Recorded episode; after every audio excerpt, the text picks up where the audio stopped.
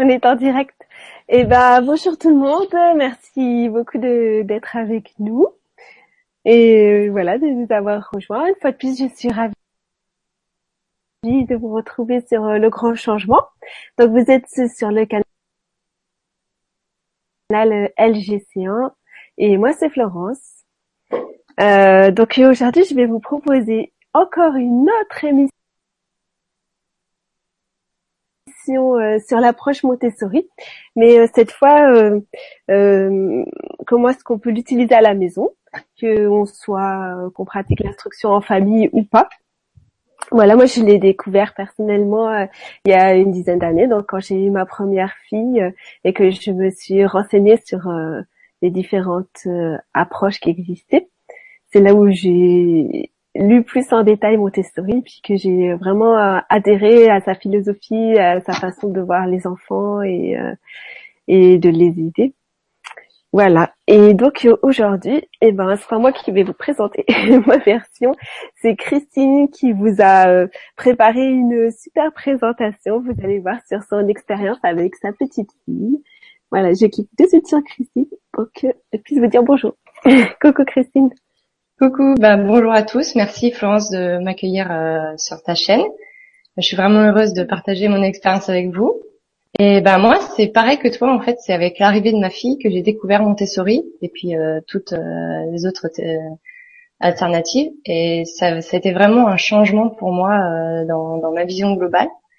C'était il y a il y a à peu près quatre ans, donc ça a été, je pense, le démarrage d'une série de prises de conscience quand j'ai découvert euh, Montessori. Donc euh, j'ai, j'ai lu et, euh, je, et en fait ça répondait tout de suite à pas mal de questions que je me posais euh, consciemment ou non et j'avais vraiment vraiment l'impression que que ça tout de suite ça répondait à, à, à la vision que j'avais de l'enfance sans forcément le conscientiser. Euh, alors qu'avant, en fait, j'étais une psychologue euh, bien formatée, sortant de mes études. J'étais pas satisfaite de ce que j'avais forcément appris. Euh, j'étais quand même assez intuitive à l'époque, mais j'avais pas les outils et pas du tout les informations sur lesquelles je pouvais me reposer. C'était comme une reconnexion, en fait, une première reconnexion aux réels besoins de l'enfant. Mmh. Et puis bah en fait c'était enfin c'était expliqué tellement avec des, des, mots clairs, des explications claires que tout de suite ça m'a soulagée euh, de d'enfin pouvoir euh, comprendre l'enfant et d'avoir euh, en grande partie bien sûr euh, d'avoir une, voilà une façon de, de, de l'aborder. Et, euh, et ben moi maintenant je suis psychologue holistique, c'est-à-dire que j'ai une approche globale. Je prends en compte les émotions, les pensées, mais aussi le corps et, euh, et, tout ce qui se passe au niveau plus subtil. Et euh, je donne aussi énormément d'importance à l'environnement, comme en fait euh, le donnait Montessori par rapport aux enfants. Donc, ce que j'ai, bah, par rapport à tout ce qui est l'environnement préparé dont je vais vous parler tout à l'heure. Euh, ce qui m'a aussi beaucoup intéressé, c'est que elle semble se reposer sur des, des, lois de la vie. Elle appelle ça les lois de la vie. Moi, j'appelle ça aussi les lois de la nature parce que j'ai toujours été intéressée et passionnée par les par l'autonomie euh, de l'être humain et les lois de la nature et euh, comment ça comment on peut se rapprocher euh, le plus possible de notre nature profonde. Euh, il y a Antoine Béchamp qui disait avant de connaître les conditions normales de la maladie, il faut connaître les conditions normales de la santé.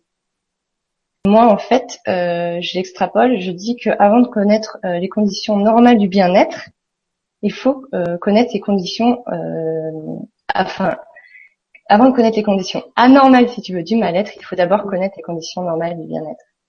Et dans un environnement adéquat, avec un cadre, un bon cadre, et quand on n'entrave pas, euh, on voit euh, les, la nature profonde de, l'être humain et de l'enfant euh, se, se, développer, donc la, la joie, le, le calme, et en fait, Montessori disait, pour nous, l'éducation est une forme de protection, d'aide donnée dans le respect des lois de la vie. Il y a chez l'homme une nature cachée, une nature ensevelie, par conséquent inconnue, et qui est la nature vraie, la nature reçue à la création, la nature saine. Alors bien sûr, nous on n'est pas dans un monde idéal, on ne peut pas être toujours euh, tout bien, etc. Mais euh, ça nous permet de savoir, euh, en, prendre conscience, ça nous permet de, de pouvoir avoir un levier sur sur quoi faire quand ça, ça, ça va pas en fait. C'est ça qui m'intéresse. Et de se rendre compte aussi que ça va pas quand on voit que l'enfant il est plus en harmonie avec sa nature profonde. Ouais, quand il est plus dans le calme, dans la joie. Euh, voilà. Après, bien sûr, euh, il, il réagit forcément euh, à son environnement, mais quand ça dure sur le temps, c'est que c'est qu'il y a quelque chose qu'il faut chercher. En fait, à parler d'une énigme en fait à trouver quand il y avait quelque chose qui allait pas chez l'enfant, qu'il y avait un comportement qui ne plaît pas à nous, qu'il fallait trouver la cause de l'énigme. Donc euh, en fait, c'est comme si les troubles du comportement, comme on les appelle, c'était une tentative de retrouver l'équilibre, euh, comme l'homéostasie. Ça nous fait penser à, aux bases aussi de l'hygiénisme et de la permaculture. Quand euh, le cadre est bon, quand ton n'entrave pas, euh, hop, la nature reprend son équilibre et son sa beauté, sa nature profonde. Et euh, donc l'environnement, bien sûr, c'est pas que euh, l'environnement euh, dont parle Montessori. Enfin, Montessori parle de l'environnement, d'un environnement social riche, de l'amour aussi, mais aussi des besoins vitaux dont, bah, dont elle parle plus précisément dans, ses livres. Mm.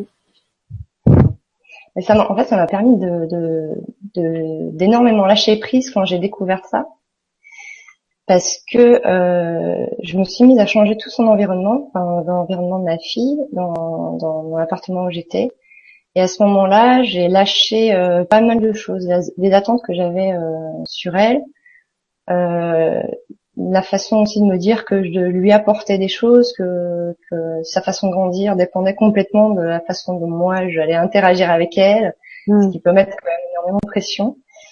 Euh, et en fait, j'ai pu euh, commencer euh, à l'observer, à agir librement dans cet environnement. Bien sûr que lors, ce qu'elle était en période d'exploration, parce que quand elle avait besoin de soins, etc., j'étais complètement là avec elle, en interaction. Mais dès qu'elle était, voilà, qu'elle commençait à explorer son environnement dans l'appartement, comme j'avais mis tout à sa hauteur et, et tout sécurisé, je me suis mise à la regarder, à l'observer, à la contempler mais en même temps une sorte de vigilance. Donc j'étais comme, euh, je n'étais pas du tout à l'époque euh, dans la spiritualité, je connaissais euh, pas du tout les pratiques spirituelles, mais euh, après coup, quand j'y repense, j'étais dans une sorte de, de pleine conscience, j'étais pleinement là. Je pouvais pas penser à autre chose en fait que euh, ben, la contempler. Je pouvais pas, aucune pensée ne, ne, ne pouvait venir. Alors quand ça, ça venait, ça me, dérangeait dans ma contemplation. Mm. Et ça m'a permis en fait de me recentrer complètement sur moi. Euh, et puis ça me nourrissait. C'était euh, pendant deux ans en fait, j'ai fait ça euh, parce que les deux premières années de sa vie, euh, ben, je l'ai gardé non-stop. mon mari travaillait, donc on, on, voyait, elle voyait le soir et le week-end, mais le reste du temps c'était toujours moi puisque mes parents, mes beaux-parents étaient trop loin pour la garder, donc euh, j'étais toujours avec elle. Donc mm. ensuite mon mari a, a, été licencié, donc on a pu euh, se relayer, mais euh, voilà, j'étais vraiment beaucoup dans l'observation. Et en fait, finalement, ça a changé complètement ma vision que j'avais de l'enfant en général. Je tombais complètement en amour de, de l'enfant, de, de, ma fille bien sûr, mais de l'enfant en général. C'est je me suis rendu compte qu'en fait, on avait vraiment un trésor euh, ben, chez nous et euh, et euh, voilà. en fait, là, je vais vous parler de, de ce qui m'a, ce qui m'a vraiment le plus touché dans sa philosophie, parce que moi, c'est vraiment la philosophie de, de Montessori qui, qui m'a vraiment le plus euh, intéressée.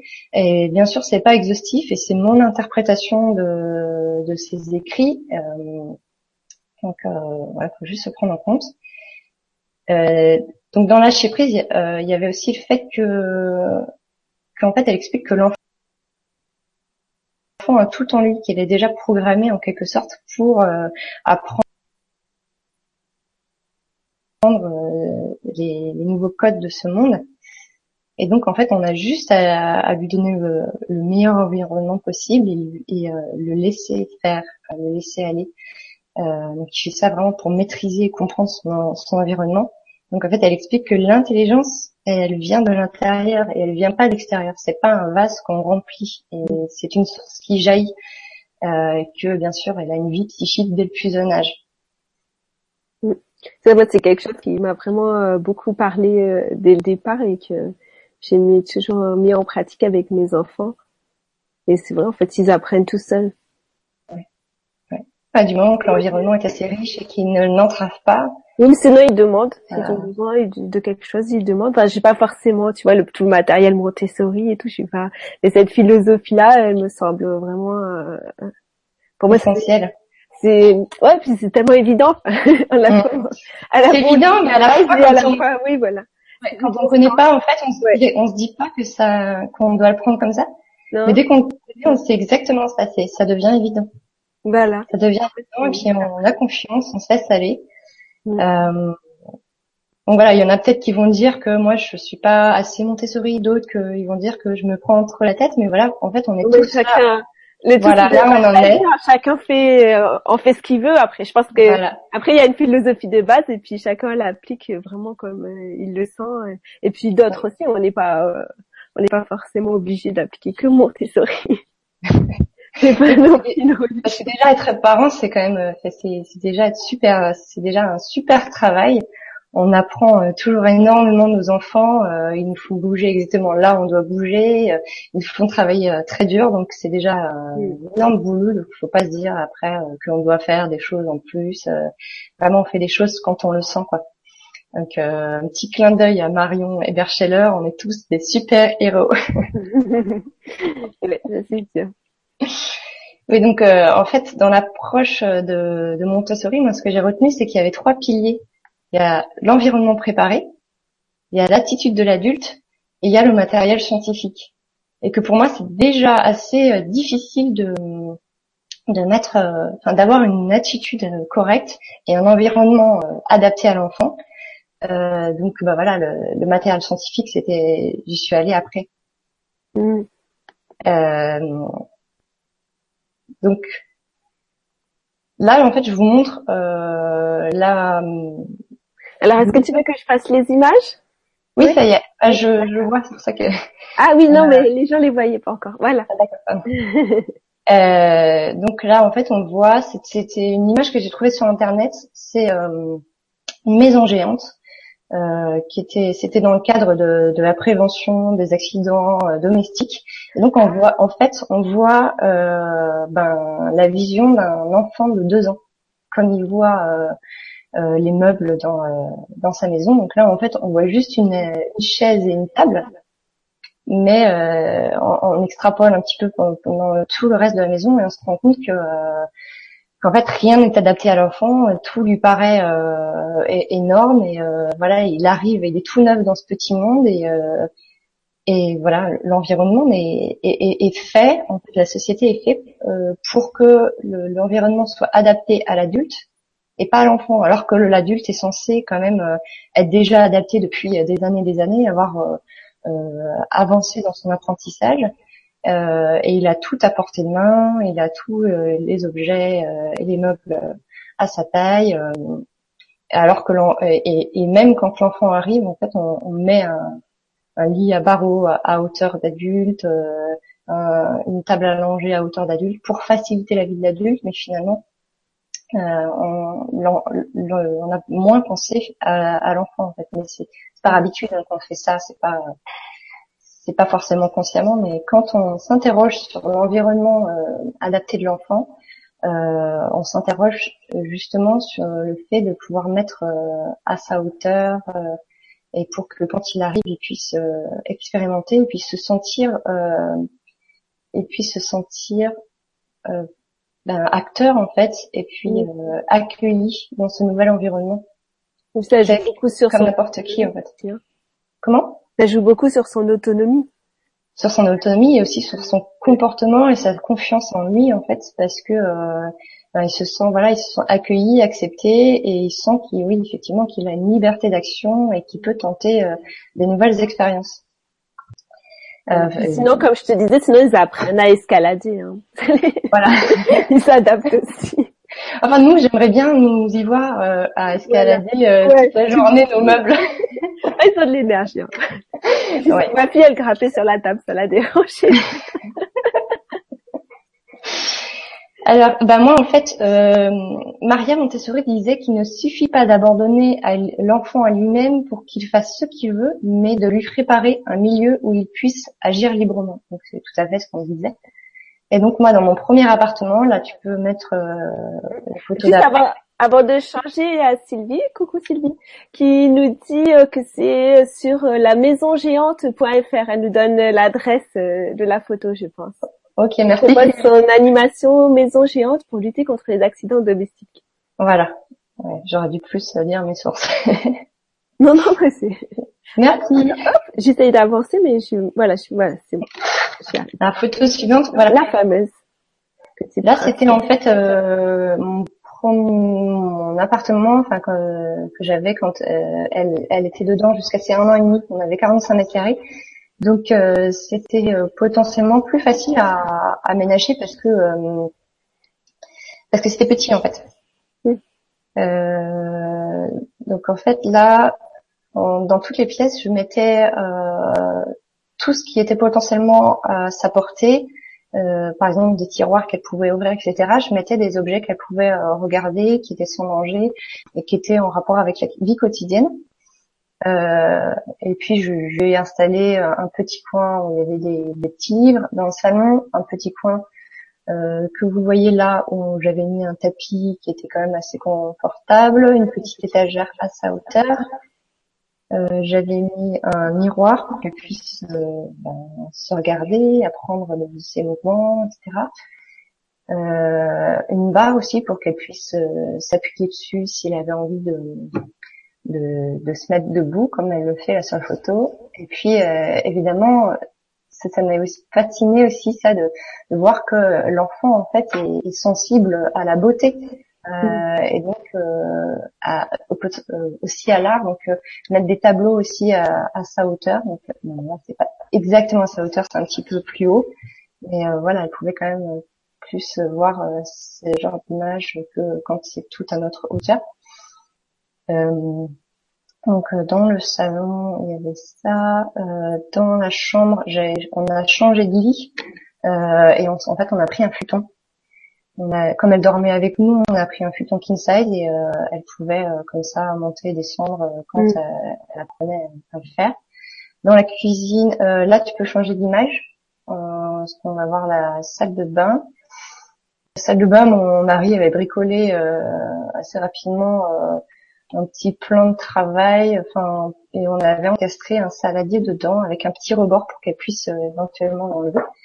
On avait mis une petite bassine en dessous, euh, un petit, une petite serviette, euh, le porte-savon et des savons, voilà pour qu'elle puisse s'entraîner à se laver les mains, qu'elle puisse le faire quand elle le voulait. ensuite, dans la cuisine, là, tu peux changer aussi. Euh, dans la cuisine, voilà, on avait mis un petit euh, plan de travail euh, exactement comme celui qu'on avait à notre hauteur, à sa hauteur. Pour, bah alors à cet âge-là, c'est pas encore, elle fait pas encore trop d'activités la vie quotidienne, mais comme ça, elle avait sensoriellement bah, quelque chose qu'elle pouvait observer, manipuler. Voilà, elle s'amusait à enlever les crochets, les remettre. Mm. Voilà, en dessous, on voit un petit panier avec. à chaque fois, je mettais par exemple là un panier avec des objets qu'elle pouvait manipuler de, de, la cuisine. Et puis un petit peu plus loin, j'avais mis un meuble où, euh, je mettais à disposition euh, des fruits pour qu'elle puisse, euh, fruits en morceaux pour qu'elle puisse aller les prendre quand elle voulait. Et puis, ben, à ces six mois, bah, je mettais, je mettais à disposition assez rapidement des, par exemple, à ces six mois, j'ai commencé à lui faire boire dans un verre, dans un petit verre du Ralex, donc c'est pas vraiment un verre en verre, c'est quand même euh, plus solide, mais ça reste euh, ça reste quelque, quelque chose qui ressemble vraiment à, nos verres. Donc elle, buvait déjà, elle apprenait déjà à boire avec un très très peu d'eau dans, son fond verre. Ensuite, euh, dans, on a déménagé, donc quand elle a eu un an et demi, dans notre deuxième maison. Enfin là, on, on est arrivé dans une maison et dans une maison, c'est un petit peu plus euh, il y a beaucoup plus de d'ambiance euh, éventuellement à mettre en place, beaucoup plus de choses à adapter.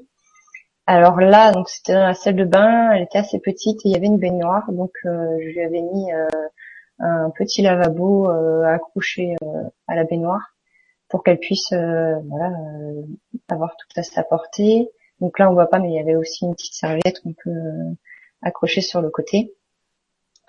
Euh, et puis euh, dans dans l'entrée, j'avais mis un porte-manteau à sa hauteur, un endroit, enfin, on avait mis aussi un meuble à chaussures et sous le meuble à chaussures, il y avait, euh, elle pouvait mettre toutes ses petites chaussures. Elle avait euh, une petite chaise dans l'entrée et un miroir de plein pied. Euh, donc ça, c'était dans le salon, donc une petite table à sa hauteur euh, donc en fait, ça c'est dans les, tables hein, du célèbre euh, magasin suédois. Euh, j'avais pris table et chaise que j'avais scié. La chaise, j'ai ah scié, euh, ouais, scié en bas en fait pour que ce soit euh, idéal pour pour l'apprentissage, enfin pour s'asseoir correctement, etc. Avoir une bonne assise et, et euh, que ce soit adapté exactement à sa taille. Donc euh, la chaise, je l'ai sciée à hauteur de 18 cm. J'ai trouvé qu'à partir du moment où on commence à s'asseoir, c'était la bonne hauteur. Et la table, on l'avait sciée, je crois aussi à 38 cm 5. Oui, c'est précis. j'ai noté, j'ai noté parce qu'effectivement, moi, à l'époque, je cherchais un petit peu toutes ces informations-là. Ah oui, c'est vrai qu'on les trouve pas très facilement. Ben après, bon, j'ai trouvé ça euh, j'ai trouvé que c'est la, hauteur idéale après euh, il faut faut regarder en fait à, à partir du moment où l'enfant commence à avoir envie de de de, de s'asseoir regarder sa taille et peut-être plus s'adapter à lui parce qu'effectivement c'est euh, toujours en observant l'enfant que ensuite on, on, fait une action pour adapter son environnement mm. et pas juste comme ça donc dans sa, dans la cuisine j'avais oublié de dire que dans la cuisine, on, mettait aussi un marchepied euh, pour qu'elle puisse accéder euh, au lavabo, etc. Euh, des petits ustensiles de, cuisine pour elle, la vaisselle adaptée, la plupart du temps cassable, des petites planches, couteaux, même par exemple, il peut y avoir un, tranche-pomme, des petits ustensiles comme ça de cuisine qui sont sympas à utiliser que, pour l'enfant. Un petit tablier, un balai, une pelle, une balayette. Euh, dans, en fait, j'ai eu deux maisons, donc, euh, enfin là, je suis dans la nouvelle et dans la nouvelle maison, dans la salle de bain, par exemple, elle a une, elle a, on a eu de la chance parce qu'on a un bidet. Mm. Et alors là, c'est pratique parce que c'est à hauteur d'enfant et c'est un bidet euh, avec un, voilà, elle peut, elle peut elle-même se, se laver les mains et puis se servir de l'eau parce que en fait, je lui ai laissé très rapidement se servir de, du, robinet, savoir euh, lui montrer comment fermer, ouvrir le robinet. Alors où j'en suis? Donc dans la cuisine, on dit, dans la salle de bain, euh, la chambre. une photo qui dit jardin. Ouais, alors euh, je voulais parler juste de la chambre avant, donc le lit au sol, les armoires, parce que j'ai pas mis les photos pour tout, les armoires, euh, donc euh, tous les meubles, enfin toutes les tiroirs qu'elle pouvait ouvrir, il y avait des choses qu'elle pouvait euh, touchée. Et oui, euh, quand on a eu la nouvelle maison, elle a eu sa chambre à elle. Donc euh, j'avais une penderie basse en fait pour elle, toujours dans le même magasin. En fait, on a des meubles bas, donc on peut installer une petite penderie à, donc à sa hauteur. un autre petit meuble à côté avec des étagères où il y avait quelques exemplaires de chaque habit pour qu'elle puisse elle aussi elle-même euh, euh, voir comment euh, s'habiller.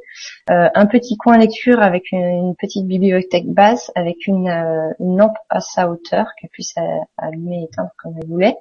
Un petit fauteuil et, puis un lit au sol, un lit, une place au sol. voilà et le jardin. Ah le jardin. Le jardin. Le jardin, bah voilà, euh, dans le jardin, on lui a pris une brouette, une petite brouette, elle a des outils de jardinage et euh, des gants à sa taille.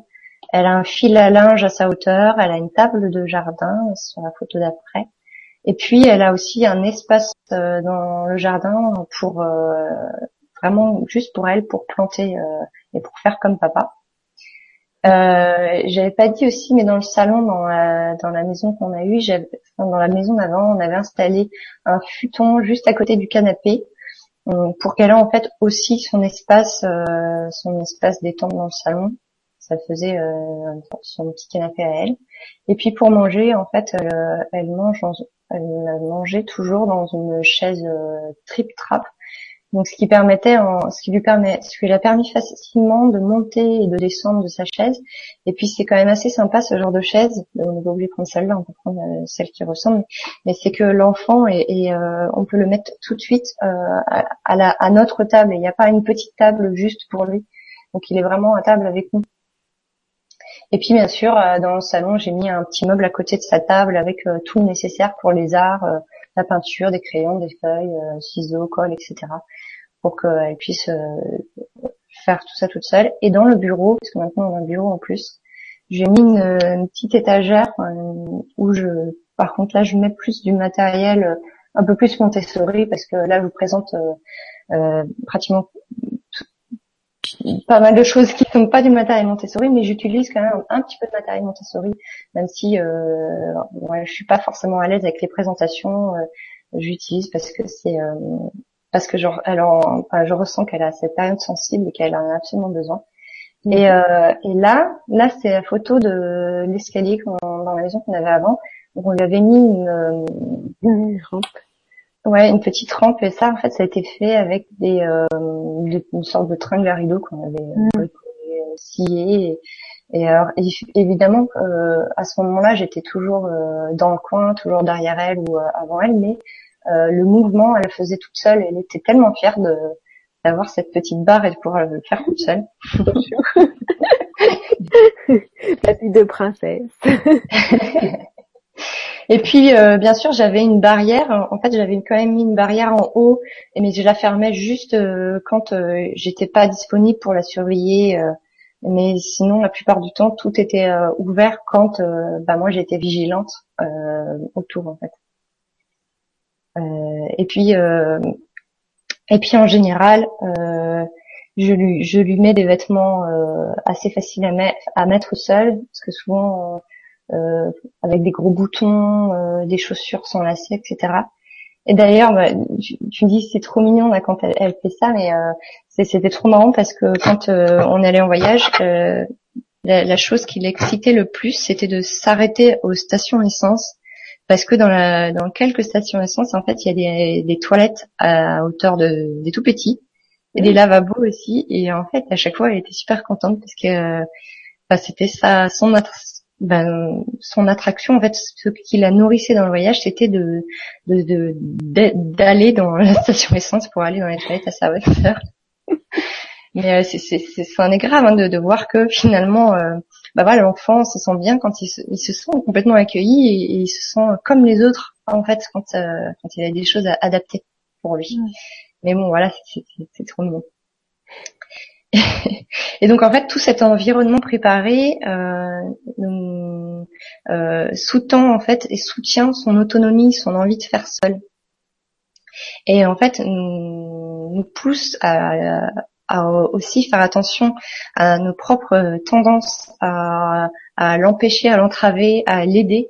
Euh, et là, par exemple, bah, la photo qu'on voit, c'est bah, elle marche elle marche euh, par terre à quatre pattes, elle est en habit, en très bel habit parce que c'est le jour d'un mariage. Oui. Ben, on aurait pu se dire bon bah non, faut pas qu'elle marche euh, par terre euh, à quatre pattes, à se salir, etc., etc.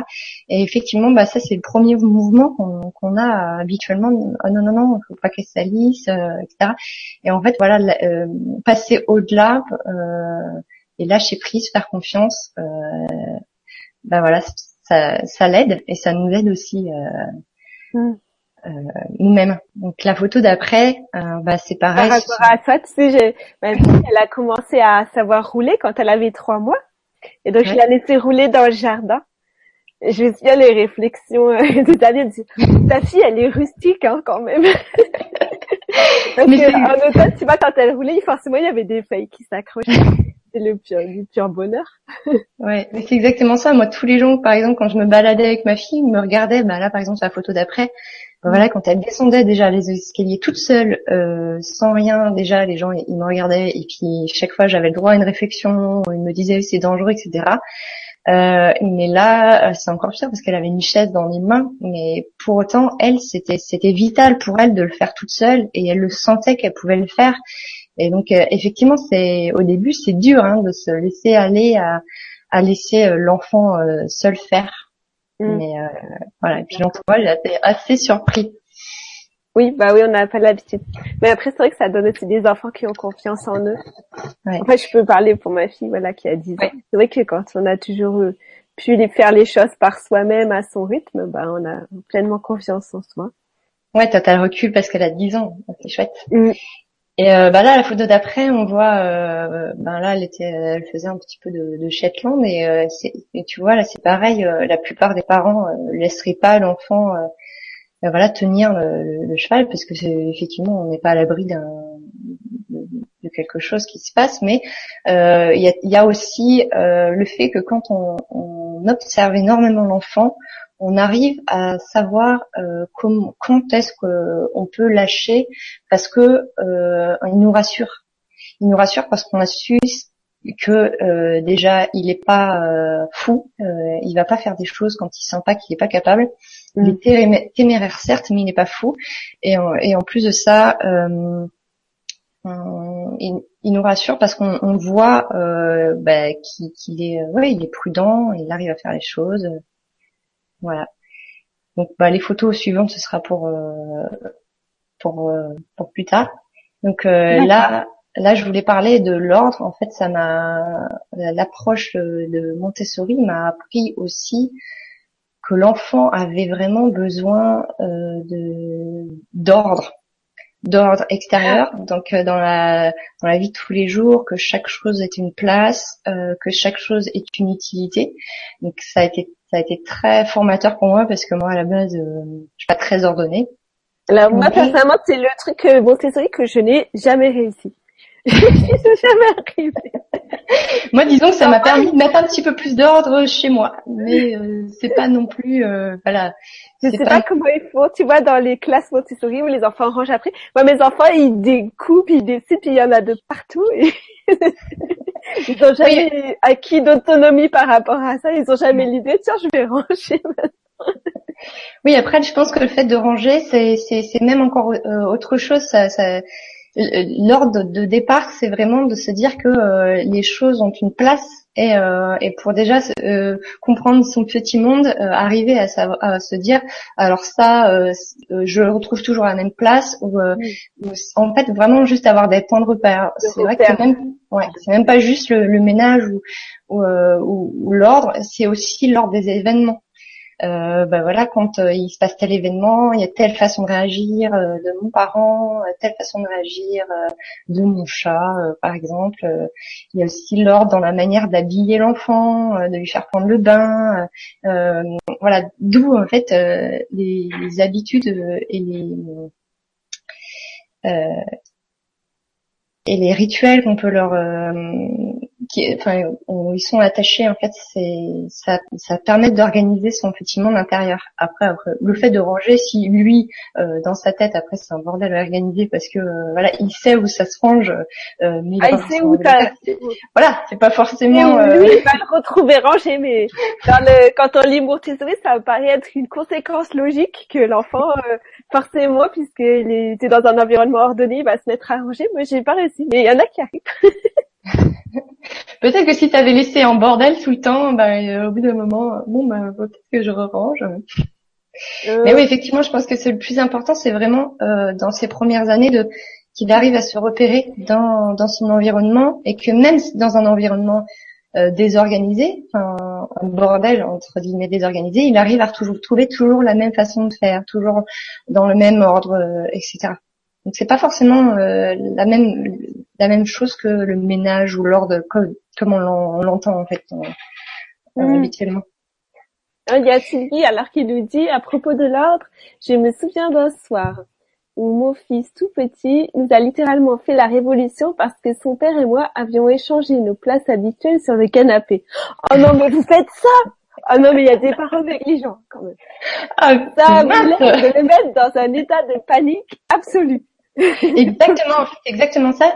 Je pense que le fait d'avoir conscience de ça, ça permet de comprendre euh, la réaction qui peut être complètement disproportionné d'un enfant. Mm. Un enfant va voir quelque chose un jour qui va être complètement différent de ce qu'il a l'habitude de voir tous les jours, et on, on va voir l'enfant qui va se mettre en crise et on va dire ah mais c'est quoi? Mais qu'est-ce qu'il fait? C'est un caprice alors que finalement quand on a conscience du fait que euh, ben, il, il est aussi attaché c'est aussi vital pour lui d'avoir un ordre précis dans l'ordre des choses euh, on peut comprendre plus facilement et finalement bah, Sylvie si elle a pu comprendre que c'était ça qui s'était passé c'est génial déjà parce que euh, elle aurait pu se dire mais qu'est-ce qui se passe Euh, pourquoi euh, pourquoi mon enfant crise alors qu'on n'a rien changé parce qu'on s'en rend pas compte nous Oui, oui, oui.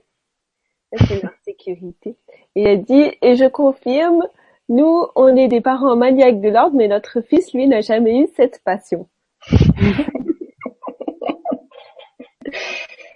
Ouais, donc je pense qu'il faut vraiment pas se changer soi-même.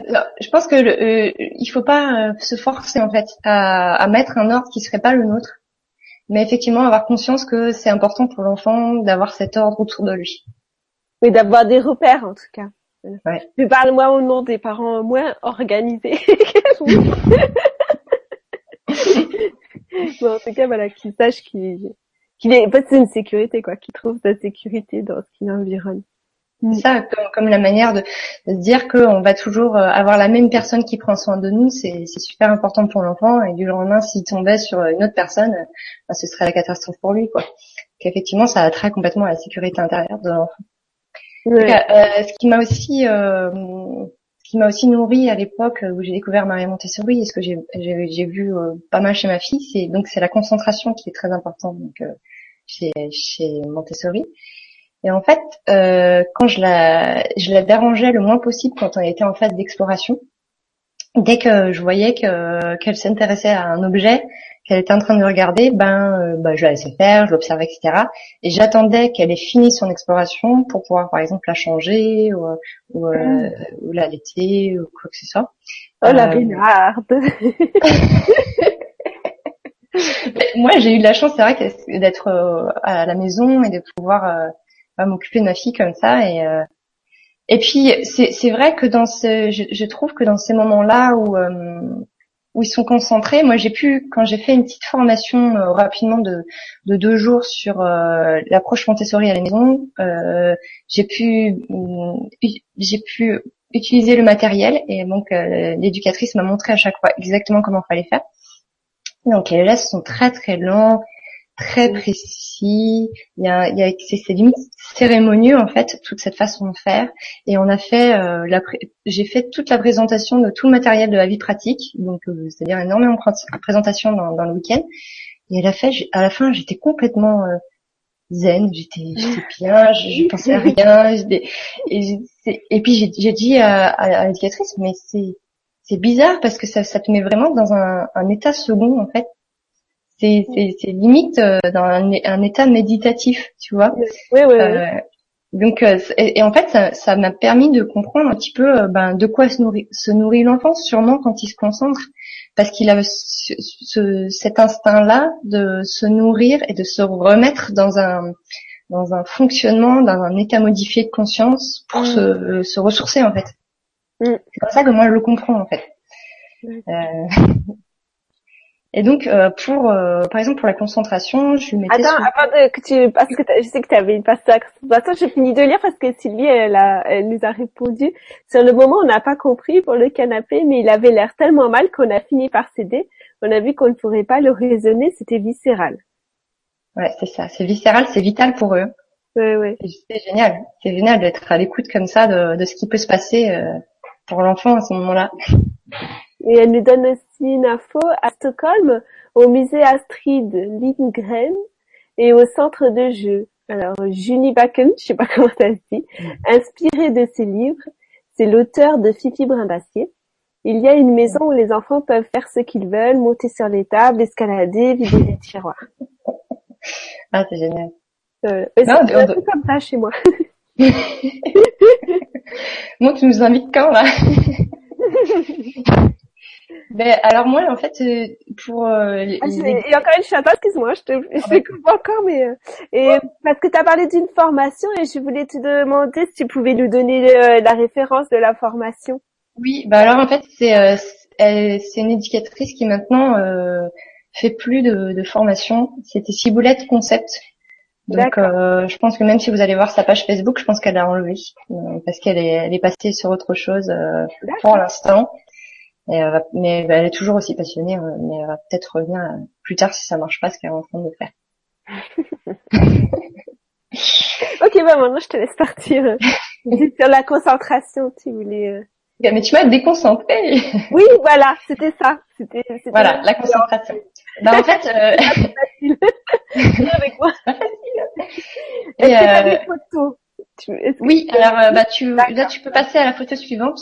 D'accord, j'y vais. Hein. J'en ai pas. Ouais, bah, tu commences et j'arrive? en fait, euh, quand elle pouvait pas bouger encore euh, euh par elle-même, je mettais des objets toujours euh, autour d'elle, parce qu'en fait, quand je me suis rendu compte que l'enfant a toujours besoin de, de, de toucher, d'apprendre à, à, travers ses mains, euh, ben c'est comme si quand je quand je la voyais avec euh, sans rien euh, au niveau des mains ou à ou observer etc comme si elle n'était pas assez nourrie donc j'avais toujours à côté de moi ou à côté d'elle quelques objets qu'elle pouvait explorer et quand ensuite quand elle a commencé à, pouvoir bouger ben, par elle-même je mettais les objets un peu plus loin pour qu'elle puisse explorer ben là par exemple c'est là je, mettais euh, une, espèce de panier à trésors, donc euh, où euh, je faisais un roulement d'objets que, par exemple, là on peut trouver dans la salle de bain. Donc, euh, tu vois, il y a une petite brosse, un petit flacon, un petit élastique, sûrement une boîte de mouchoirs, enfin, le genre de, de choses. donc, elle pouvait passer de, de, très très longues minutes à observer tout ça, à mettre en bouche, à sentir tout, mmh. tout, enfin, tout ça. Euh, et là, tu peux passer à la photo suivante parce que ce, ce genre de petits paniers au, trésor, on peut les faire euh, sur plein plein de thèmes. Euh, là, je faisais par exemple sur le thème de la cuisine. Donc voilà, elle observait ensuite tous ces petits objets. Et puis après, bah, c'est notre notre imagination et puis les objets qui sont la limite, hein, parce qu'on peut leur faire découvrir énormément de choses. Bien sûr, toujours vérifier que c'est quand même sécuritaire. Mm. Euh, et puis, bah, sinon, euh, dans la vie de tous les jours, euh, elle était vachement absorbée quand elle, quand elle était toute petite, quand elle ouvrait et elle fermait les bouchons d'une bouteille. Elle pouvait passer énormément de temps juste à faire ça. Ou je mettais à disposition un panier avec des balles de différentes sortes, de différentes textures. ou même quand j'étais en sortie, que j'avais rien prévu pour elle, je lui donnais un étui à lunettes et ça, ça, ça lui suffisait pour euh, pour observer et se concentrer dessus. Alors c'est des petites euh, temps de concentration quand ils sont tout petits, mais c'est les prémices des plus grands temps de, de concentration euh, euh, dans lesquels ils arrivent à se plonger plus tard en fait. Hmm. chez nous, le ah. gros bonheur, c'était une boîte de mouchoirs. Ah, voilà. une boîte de mouchoirs là qu'on peut enlever un par un. Ah oui, ah oui, ah, ça, ça doit être génial. Les couleurs. Pour leur anniversaire, et hop, une boîte de mouchoirs. Après, c'est super beau dans la maison et des mouchoirs partout. Moi, qui bah alors, leur bonheur. Hein. après, bah tu, il y a pas mal de photos là pour euh, bah, pour illustrer en fait euh, les, les petits instants de concentration euh, dans la vie de tous les jours euh, mais qui sont euh, bien sûr hors euh, matériel Montessori, puisque je voulais montrer qu'en fait on peut, il n'y a pas besoin d'avoir un matériel. Voilà, on peut pratiquer et puis on peut on peut appliquer la philosophie de Maria Montessori sans forcément avoir le matériel, bien qu'il soit super riche et, et, très bien. Donc la photo suivante, on, bah là on la voit dans son petit espace avec un, un, un animal une figurine bah, pareil très réaliste et puis bah voilà elle pouvait passer du temps à regarder juste les petits détails de la figurine. Donc elle regardait par exemple le petit sabot euh, ensuite la photo d'après. Elle était concentrée là à mettre euh, ses chaussures euh, elle-même donc bah, c'est vraiment trop trop mignon quand on les voit comme ça la photo suivante, ben voilà, il trouve de, tout. Hein, c'est euh, juste avec des pinces à linge. Elle avait trouvé euh, sa, concentration en, en, les alignant sur une cagette. Ah oui, ça c'est, ils le font pas mal à l'école aussi. Ouais. Mais là, c'était totalement libre et spontané. Elle, avait trouvé ça toute seule. Voilà. Euh, Mais ça trouve Maria Montessori, elle a trouvé ça en observant, c'est tout. c'est ça, ouais. et que finalement peut-être que dans l'idéal euh, et dans un monde idéal pour l'enfant où il y aurait ah. vraiment tout et riche, ben il aurait pas forcément besoin de, de, de, matériel spécifique, mais il trouverait tout au bon moment dans la période sensible. Mais bon, c'est quand même assez euh, dur à mettre en place, mais il a tout en lui. Hein. Mm. Et euh, bah là, euh, un petit instant de concentration quand elle découvrait les couleurs. Alors pour les couleurs, j'ai suivi un petit peu j'ai suivi la progression de Marie Montessori, c'est-à-dire euh, on présente les couleurs une par une. On présente d'abord euh, la couleur rouge. Euh, l'enfant en fait peint avec une couleur pendant pendant quelques jours. Pendant cette, semaine-là, par exemple, on présente euh, d'autres objets de la même couleur qu'on nomme. On peut ensuite lui demander est-ce que tu vois, est-ce que tu peux me rapporter d'autres objets de cette couleur-là, etc. Ensuite, on fait une autre couleur, les, les couleurs primaires et ainsi de suite. Et, euh, et, ensuite, on peut mettre plusieurs couleurs pour qu'il voit par lui-même euh, le mélange. Donc là, sur cette photo, ce qui est beau, c'est que elle a pris la couleur euh, bleue et la couleur jaune et elle découvre par elle-même que ça devient du vert. Hmm. C'est euh, dans l'approche des scénaires, c'est pareil. Hein. C'est d'abord les couleurs primaires une par une. Alors, je te lis juste quelques quelques commentaires. Donc Damien qui dit la page Facebook existe toujours. Je pense que c'est pour la formation dont tu as parlé tout à l'heure.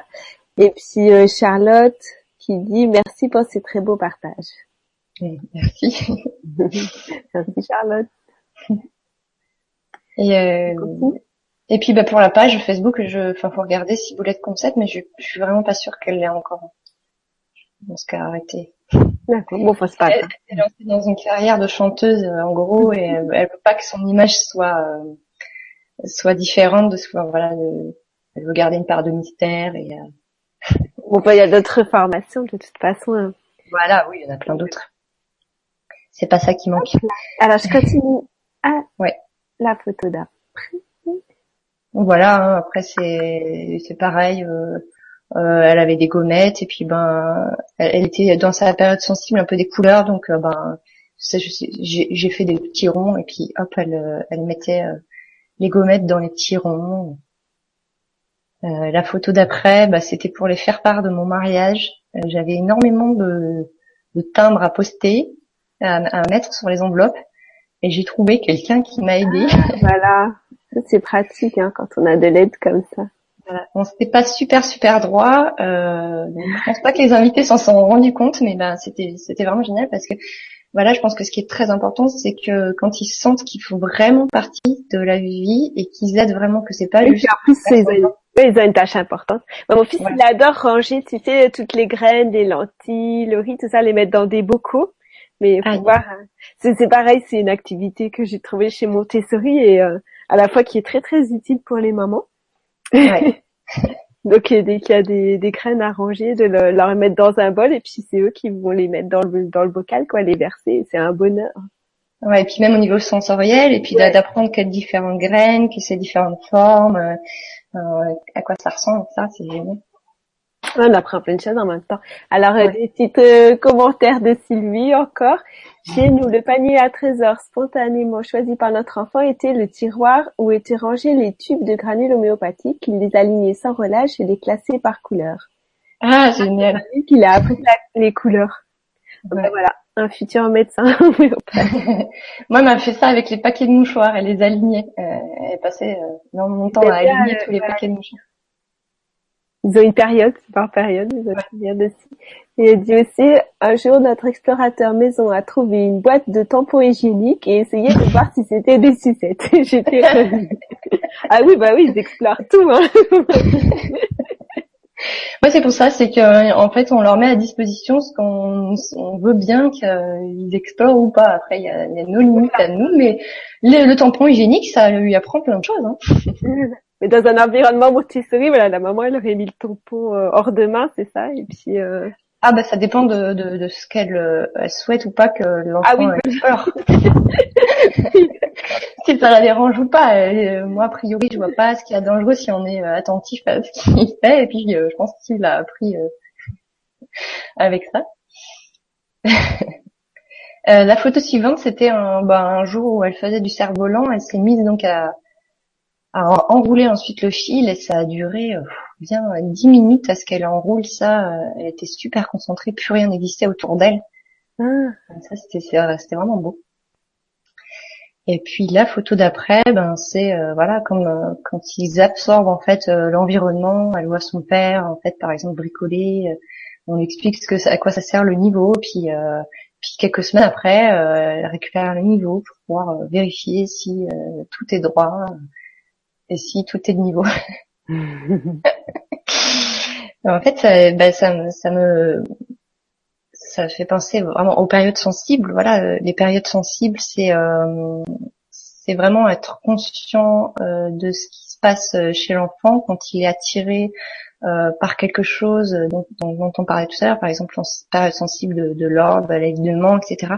Euh, on reconnaît euh, les périodes sensibles quand euh, l'enfant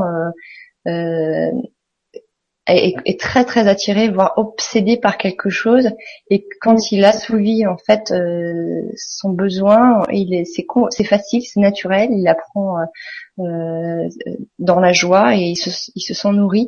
Alors que quand on a dépassé en fait cette période sensible, l'enfant apprend quand même, et comme nous, on, apprend, on est capable d'apprendre, mais euh, c'est fait avec effort, euh, il est obligé de mettre de la volonté, et puis il se fatigue, euh, c'est plutôt de la fatigue que, que d'être nourri. Mm. Et euh, en fait, c'est vraiment une activité vitale, et quand on quand cette période sensible est pas respectée ou quand il n'y a rien dans l'environnement pour la nourrir, effectivement, on peut observer une réaction douloureuse donc, euh, et moi, par rapport à ça, ma, ma fille, c'était par rapport à la période sensible de la propreté. Ça nous a vraiment servi, ça nous a vraiment euh, confronté à notre euh, confiance absolue euh, dans la période sensible parce que bah, au début elle, elle, me suivait comme j'imagine beaucoup d'enfants dans les toilettes. Donc elle voyait bah, à quoi ça servait on avait mis un petit pot à côté et un jour qu'elle était face nue elle s'est posée sur le pot. Donc elle a fait son premier pipi à 16 mois. Quelques jours après elle, elle avait fait caca euh, donc elle été, euh, j'ai de la chance parce qu'à cette période-là c'était l'été, donc j'ai pu la mettre euh, beaucoup aux fesses à l'air et puis et puis je lui mettrais, je lui mettais aussi quand on sortait ou je lui mettais des, des sortes de, de, de, guêtres sous une jupe, donc c'était très facile pour elle après d'aller s'asseoir toute seule. Donc elle était assez vite propre entre guillemets parce que je n'aime pas trop ce mot, mais en journée. Mm. Et euh, ce, qui, ce qui a été difficile pour nous à accepter, c'était la nuit parce que euh, deux mois après, elle a, euh, elle a, elle m'a fait comprendre qu'elle voulait pas de couche la nuit à 22 mois. Et alors là, on s'est regardé avec mon mari et mm. puis on s'est dit qu'est-ce qu'on fait? Euh, Est-ce qu'on lui fait confiance? Euh, ben voilà, on était vraiment pas rassurés. Et euh, bon, on, s'est dit, on a décidé de lâcher prise. Et comme elle dormait encore avec nous, euh, c'était aussi important. donc... ça peut être l'inondation Voilà. Et donc on a quand même mis une serviette et puis euh, et puis on a lâché prise et le lendemain matin on s'est réveillé et elle avait rien fait. Mm. Et euh, donc euh, je, bien sûr évidemment elle a eu de, des, des accidents après, euh, mm. mais elle a, ça a été, euh, je pense, beaucoup plus facile pour elle après euh, d'atteindre une propreté euh, de nuit euh, parce qu'on a suivi son élan que si on, on avait attendu et que on avait voulu après qu'elle l'apprenne bien plus tard. Oui. Ouais. Donc elle a été propre la nuit à, à 22 mois quoi. Donc Sinon, je voulais parler du langage. Euh, je, peux lire quelques avant que tu passes langage. Donc, euh, je sais pas son prénom, c'est Régénération, qui dit merci pour ta présence si rayonnante, Christine. J'ai été émue aux larmes en rencontrant ta fille, ou l'enfant épanoui du futur, avec une maman aimante et consciente. Je suis honorée de t'écouter aujourd'hui et chanceuse. Mmh, merci, c'est Marina. Ah. Marina Bruno. D'accord. Merci Marina. Je me touche. je fais ce que je peux. Hein. Euh, bah, par, par rapport au langage, euh, depuis qu'elle est petite, je lui parle euh, beaucoup. En fait, à chaque fois que je fais quelque chose, je lui parle, je décris beaucoup ce qu'il y a autour d'elle, et j'essaye d'être polie. j'essaye d'être polie avec elle et devant elle. J'ai je parlais beaucoup à sa hauteur aussi et très lentement pour qu'elle puisse voir le, le, mouvement en fait de mes lèvres. Mhm. Parce que euh, ben, les enfants quand ils sont tout petits ils sont absorbés par le par, par ça. Ils peuvent Mhm. rester comme ça euh, pendus à tes lèvres. euh, et, euh, et puis bah, je lui racontais pas mal d'histoires et j'ai, euh, elle a appris aussi une trentaine de, de signes. Alors ça c'est pas oui. non plus complètement Montessori, mais ça va complètement dans le sens euh, c'est dans le même esprit. De l'autonomisation. Donc euh, très tôt, elle a pu, euh, elle a pu signer. Et puis, euh, d'ailleurs, ça me fait penser à, une anecdote d'un livre. C'est l'école des chimpanzés. Je sais plus de qui c'est. C'est un psychiatre qui raconte son histoire avec euh, avec euh, les, chimpanzés, qui fait qui leur apprend le langage des signes, etc. Enfin, c'est une très belle histoire. Et euh, à côté de ça, il travaille avec un enfant autiste qui a qui, qui a une, un autiste très sévère, un autisme très sévère. Et euh, cet enfant, il doit avoir 6-7 ans, donc il devait avoir normalement euh, acquis le langage depuis longtemps, mais il parlait pas. Euh, et un jour, il a eu l'idée de, de lui faire un signe.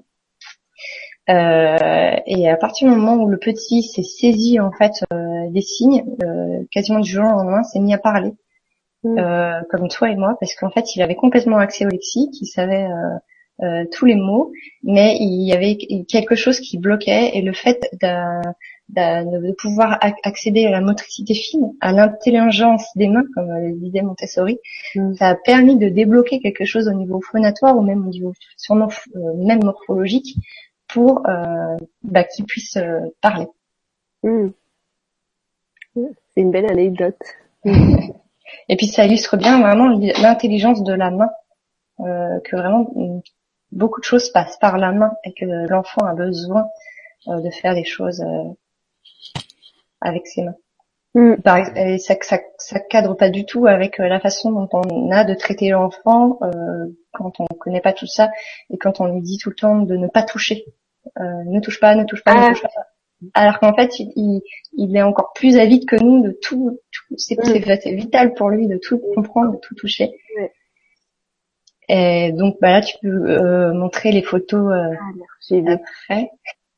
Hop, je retourne aux photos. Donc justement en, par- en parlant de motricité fine, euh, ben là par exemple euh, dans la vie de tous les jours, elle nous aidait euh, en fonction de, de ce qu'elle avait en- envie de faire ou non, hein, bien sûr. Euh, là, elle épluchait des, des champignons.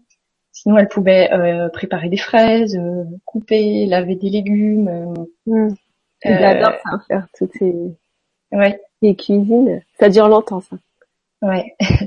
Et puis, euh, bah, sinon, euh, plus globalement, elle faisait plein d'activités en liaison avec euh, ben, l'usage que nous on en faisait dans la famille.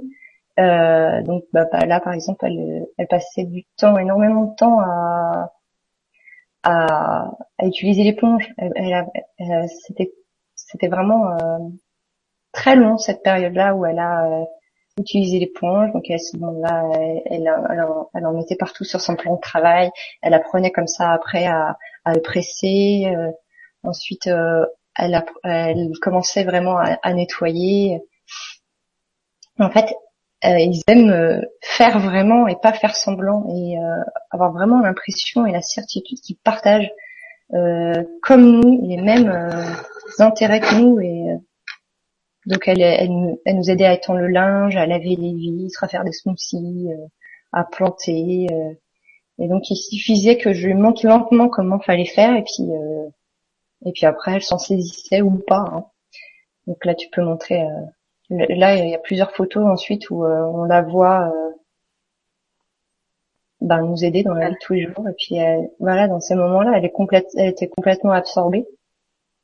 Et puis bah bien sûr, euh, c'était pas fait correctement. euh, de, de- il fallait de temps en temps passer derrière ou lui montrer comment on pouvait essorer. Ou, euh, mais à ce moment, l'important en fait, c'est vraiment pas le résultat, c'est euh, qui se qui se nourrit et qui se construit à travers ça en fait. Mm. Donc voilà, là, euh, c'était euh, la vaisselle dehors. Donc voilà, c'est très facile. On met des, des, des bassines dehors, on, on laisse un petit peu de vaisselle à l'enfant, euh, une petite éponge, et puis euh, voilà, là, elle, elle le faisait quand elle était assez grande, mais même tout petit, il adore ça. Mm. Ah oui, dès que c'est euh, pataugé dans l'eau, Ouais, l'eau, c'est magique. ah, pour c'est fou. hein. l'eau et le sable. Bah, pareil avec sa petite éponge. Euh, bah là, par exemple, on voit aussi euh, sa petite balayette derrière, des petits ustensiles comme ça qu'elle pouvait utiliser, si elle voulait faire un peu de ménage ou même s'entraîner à le faire. Euh, des cadres à sa hauteur où elle pouvait se regarder à loisir. La photo d'après, on la voit un petit peu nettoyer le sol. Donc j'ai trouvé ça vachement sympa de, de, trouver le même seau que nous, euh, ça à sa taille. Super équipé. La photo d'après, en fait, on avait mis du blanc de meudon. En fait, on, mélange le blanc de meudon avec un petit peu d'eau, ça nous fait une sorte de pâte. Et en fait, ça permet de nettoyer. Euh, normalement, les vitres, normalement, on en met beaucoup moins que ça. Mais le fait d'en mettre beaucoup pour l'enfant euh, lui permet de, de voir où est-ce qu'il nettoie, mm. ce que ça fait. Bon après, dans, dans la, la méthode Montessori, euh, c'est comme ça aussi qui, on le fait aussi euh, avec un certain mouvement pour euh, avoir les prémices de, de, de l'écriture en fait. Mm. Euh, bah, la photo suivante, on la voit, bah, elle est toute contente parce qu'elle utilise son petit caddie dans le supermarché. Donc c'est pareil, les gens autour, euh, ils, ils, regardent euh, parce qu'au début, c'est vrai qu'elle elle, elle y arrive pas forcément très bien, mais très très vite, elle, arrive à se à l'orienter et, et c'est vrai qu'au début, les gens ils disent mais vous la laissez faire. Donc euh, plus tard, euh, elle, euh, là tu peux mettre la photo suivante. Elle nous aidait aussi à faire les courses. Voilà. Bon, bah, tous les fruits et légumes sont pas à sa hauteur, mais pour ceux qui étaient à sa hauteur, on lui disait ben voilà, on a besoin de tels fruits et puis ben elle était toute contente et toute fière de participer. La photo suivante, c'est quand elle aide en fait son père au jardin, parce qu'en fait son mari travaille beaucoup au jardin. Et elle apprend énormément au contact de la nature et à l'aider euh, au jardin. on était en train de récupérer du broyat euh, à la déchetterie. Donc elle nous aidait à le récupérer. Mm. Et la photo suivante, bah c'est pareil, toujours euh, aider son, son père au jardin. Et la photo suivante, euh, là, elle aide maman en fait, parce que en fait, je me fais un peu de jus d'herbe de blé et là, on met de, du blé à, à pousser. On la voit sur la photo d'après qui fait des jus avec euh, l'extracteur de jus, avec euh, bah, ce qu'on a fait pousser.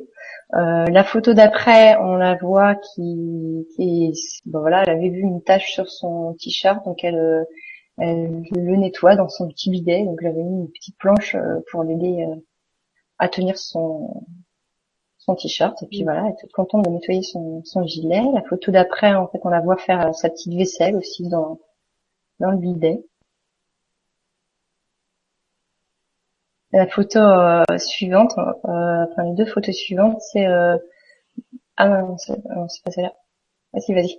euh, ben, là, par exemple, c'était pour, pour faire des cadeaux de Noël. On faisait du sel de bain, donc donc ça se rapproche pas mal des, des activités fines ou de transvasement euh, Montessori. Donc, euh, bah, c'est elle qui a fait le cadeau avec euh, le sel de bain, euh, de la lavande et un petit peu d'huile essentielle. Mm. Euh, les photos suivantes, ben c'est quand elle faisait des petits trous dans la terre pour mettre sa petite graine pour planter. Ensuite, la photo après, on la voit qui qui arrose donc les petits plants. Ensuite, on la voit qui qui nettoie la, la voiture avec une petite éponge. c'est pas elle qui a tout nettoyé. Hein. Ah bon. bah là dans le jardin ça illustre ben, le fait que voilà elle utilise un petit peu euh, des outils euh, à sa taille mhm. ce qui lui permet vraiment de participer avec euh, son père et la photo suivante c'est la récolte alors ça c'est pas notre jardin on vous rassure aussi. Mais on peut récolter dans un magasin bio près de chez nous. Donc, euh, voilà, elle récolte elle-même. Mm. Elle nous aide. Euh... ouais. Et la photo suivante, c'est pareil. voilà, même si euh, voilà, on aurait tendance à vouloir l'aider parce qu'elle en a plein les bras, ben non, en fait, elle est, elle est très très contente et elle est très sûre d'elle et, et elle va jusqu'au bout. même quand il y a des choses qui sont pas adaptées, elle peut nous aider. par exemple, la photo suivante, il y a une valise. ben en fait, n'est pas à sa taille, mais quand on la penche, en fait, le poids est beaucoup moins lourd, donc elle pouvait la tirer. Toute seule, elle était toute fière au milieu de l'aéroport à tirer sa valise. Et la photo d'après, ben, on la voit euh, ben, étendre euh, le linge euh, sur son petit fil. Moi, j'ai le même, mais à ma hauteur de, l'autre côté. Donc, en fait, elle m'aide. Et la photo suivante, elle, en fait, comme elle a ses vêtements à disposition, ça, c'était spontanément qu'elle l'a fait aussi. elle voulait savoir comment elle, allait s'habiller. Et donc, elle a mis par terre tous ses habits pour voir ce que ça donnait. Oh là là, le sens de l'élégance déjà. Les chaussettes qui vont bien avec le pull. Hein. Et oui, je vois ça. Il y a une recherche quand même. Voilà. Moi, j'ai jamais eu ça à la maison. Moi, ils prennent tout seul, mais c'est ce qui tombe. c'est peut-être parce que c'est pas la, la, bonne période, mais euh... et la, la, la... Ils ont chacun leur particulier. Voilà, leur, leur... période aussi. Là, c'était les balades euh, dans la nature avec elle, c'était c'était magique parce que hum, ça m'a permis de, euh, pareil, euh, de, retrouver autre chose, un, rythme en fait différent. C'est-à-dire que Maria Montessori disait que le rythme d'un enfant était complètement différent d'une autre. En fait, ils ont, quand ils font quelque chose, ils ne font pas pour le but, mais ils font pour l'expérience. Et ils sont tout le temps dans l'instant présent. Et nous, on a énormément à apprendre d'eux.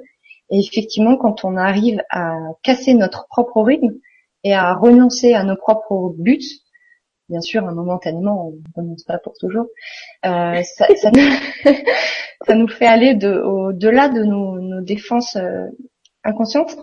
Ça, ça, nous fait aller au, de, au, ça nous permet en fait d'être dans l'instant présent avec l'enfant et d'accueillir en fait tout ce qui se passe, d'être là en pleine conscience. Et donc euh, moi, ce que je faisais, c'est que tous les jours j'essayais de me balader avec elle euh, dans la nature et de lui laisser au minimum une heure où euh, on allait complètement à son rythme. C'est-à-dire que si elle se mettait à s'arrêter un quart d'heure pour regarder un insecte ou ou descendre des escaliers, parce que ça, ils adorent ça, descendre des escaliers, monter des escaliers, ça peut durer même plus d'un quart d'heure. Euh, ben je la laissais faire et, euh, et voilà, elle était nourrie par ça et puis moi j'étais nourrie par le fait d'être dans l'instant présent.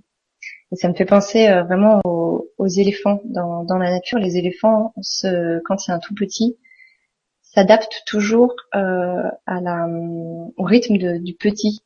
Et quand le petit est fatigué, il s'arrête jusqu'à temps qu'il puisse repartir. Et en fait, on se rend pas compte, mais quand l'enfant va à son rythme, il peut, il peut, euh, il peut faire de longues distances, il peut faire énormément de choses euh, parce qu'il sera pas fatigué, parce qu'il sera allé à son rythme. Mm. Donc, euh... C'est un beau cadeau à lui faire. Comment? C'est un beau cadeau à lui faire, de laisser aller à...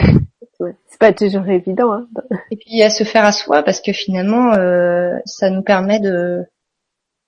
Ben, en fait, quand on, on, cherche à se reconnecter à quelque chose de plus haut, on, on met en place plein de pratiques spirituelles, mais en fait, l'enfant nous met sur un plateau d'argent parce que quand on fait ce genre de choses, on est en pleine conscience, on est dans l'instant présent. On, est complètement connecté en fait, et en plus on est dans la nature. Donc euh... l'enfant il est déjà connecté. Hein. voilà. et euh... voilà. Et puis euh, donc voilà, là par exemple on la voit qui les fleurs. Bon bah ça c'est aussi parce que je lui ai montré qu'on pouvait les sentir, mais après Maintenant, enfin même quand on, quand on, chaque fois qu'elle va se balader, en fait, elle, va avoir euh, le réflexe d'aller sentir les différentes fleurs, en fait. Donc euh, soit la photo suivante, on la voit aussi qui, qui, s'arrête pour sentir euh, les roses. voilà. Et puis, ben, j'essaye de, au maximum de, de la mettre en contact des animaux. Et donc là, c'est la photo suivante. Un jour, elle était allée dans une ferme pédagogique. Bon, euh, et elle est, tombée au moment où euh, il y a eu un accouchement, euh, donc elle a assisté à cet accouchement-là, quoi. Mmh. bon ça, je trouve ça génial. J'étais pas là, mon mari lui était là et bon bah lui c'était magique pour lui aussi parce que c'était la première fois qu'il voyait ça. Et donc, mais bon voilà, tous les animaux en général. Que la photo suivante, on la voit aussi avec d'autres animaux. Et puis ça lui apprend à, à prendre soin des animaux. Donc là, par exemple, la photo suivante, elle promène un petit chien d'une amie. Euh, la photo d'après, euh, elle brosse le cheval. D'ailleurs, euh, quand elle fait du cheval, elle, elle, elle, ce qu'elle préfère, c'est plus prendre soin de l'animal plutôt que de monter sur le cheval. Mm. sur le cheval, sur le Shetland.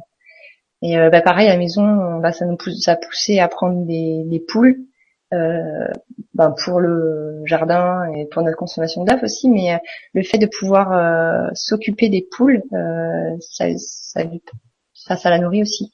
Donc mm. on la voit là sur la photo suivante, qui est bah, qui ramasse les petites crottes pour aller nourrir ensuite les légumes et puis ben nettoie le poulailler. voilà elle se concentre. Hmm. Voilà pour cette euh, série de petites photos. Euh, bah sinon, euh, ce que m'a appris cette approche, c'est l'absence de jugement négatif, mais aussi positif. C'est-à-dire qu'au premier abord, en fait, on a tendance à, à, à, faire plein de compliments à l'enfant, à lui dire bravo tout le temps, parce que voilà, on veut l'encourager. Mais en mm. fait, ce que, ce que Maria Montessori dit et ce qu'elle a remarqué, c'est que l'enfant, quand il fait quelque chose et qu'il est fier de lui, euh, en fait, il est fier pour lui. Et que quand on, quand on lui dit trop euh, bravo, euh, c'est bien, c'est beau, etc., euh, l'enfant après va prendre l'habitude de regarder à l'extérieur l'approbation d'autres personnes et plus le faire pour lui-même. Alors que c'est tellement magnifique. Hein. Comment? Dis c'est comme une drogue. Oui, oui. Il y en a peu dépendant de, de ce regard extérieur. C'est ça. Alors que c'est tellement magnifique quand il arrive à faire quelque chose par lui-même et quand nous on l'observe et qu'on voit que son sourire, il est, il est juste euh, fier pour lui, pour rien d'autre que pour lui. Et c'est là que commence en fait euh, à aller chercher à l'extérieur en fait euh, ce qu'on peut avoir à l'intérieur. Mm. Donc je trouve ça assez important, même si c'est pas facile à mettre en place au début parce que ça, ça, ça vient un petit peu contre notre instinct, de, parce que nous on est complètement émerveillé notre enfant, que c'est mm. magnifique, etc. Et en fait quelque chose qui nous permet de, enfin qui m'a permis moi de, de m'aider à, à, faire moins de compliments, c'est d'être euh, dans la description, mm. c'est-à-dire euh, ou alors de d'essayer de, de, voir ce que ça pouvait lui faire. Tu dois être, euh, tu as l'air contente. Ou alors pour un dessin, ah il y a beaucoup de rouge, où ça a l'air comme ci, ça a l'air comme ça, et donc euh, ben l'enfant en plus à, la place d'entendre toujours euh, c'est beau, c'est bien, euh, ce qui sous-tendrait que potentiellement ça pourrait ne pas être beau, pas être bien, et que c'est toujours à peu près les mêmes réactions, il voit qu'on fait vraiment attention à son dessin et qu'on voit vraiment ce qu'il y a dessus. et plus généralement, en fait, ça m'a fait travailler mon attitude vis-à-vis de l'enfant. Donc, euh, comme je disais tout à l'heure, de ne pas vouloir l'aider euh, dès qu'on sent qu'il est en difficulté, euh, tant qu'il n'a pas une demande. Alors évidemment, quand il y a une demande ou quand on se sent quand il est tout petit qu'il a besoin, on y va. Enfin, j'y allais. Oui, Mais, voilà, euh, pas aller dans le dans l'extrême inverse non plus. C'est ça. Parce que moi, ça des fois. non, je t'aide pas. T'as besoin, mais je t'aide pas.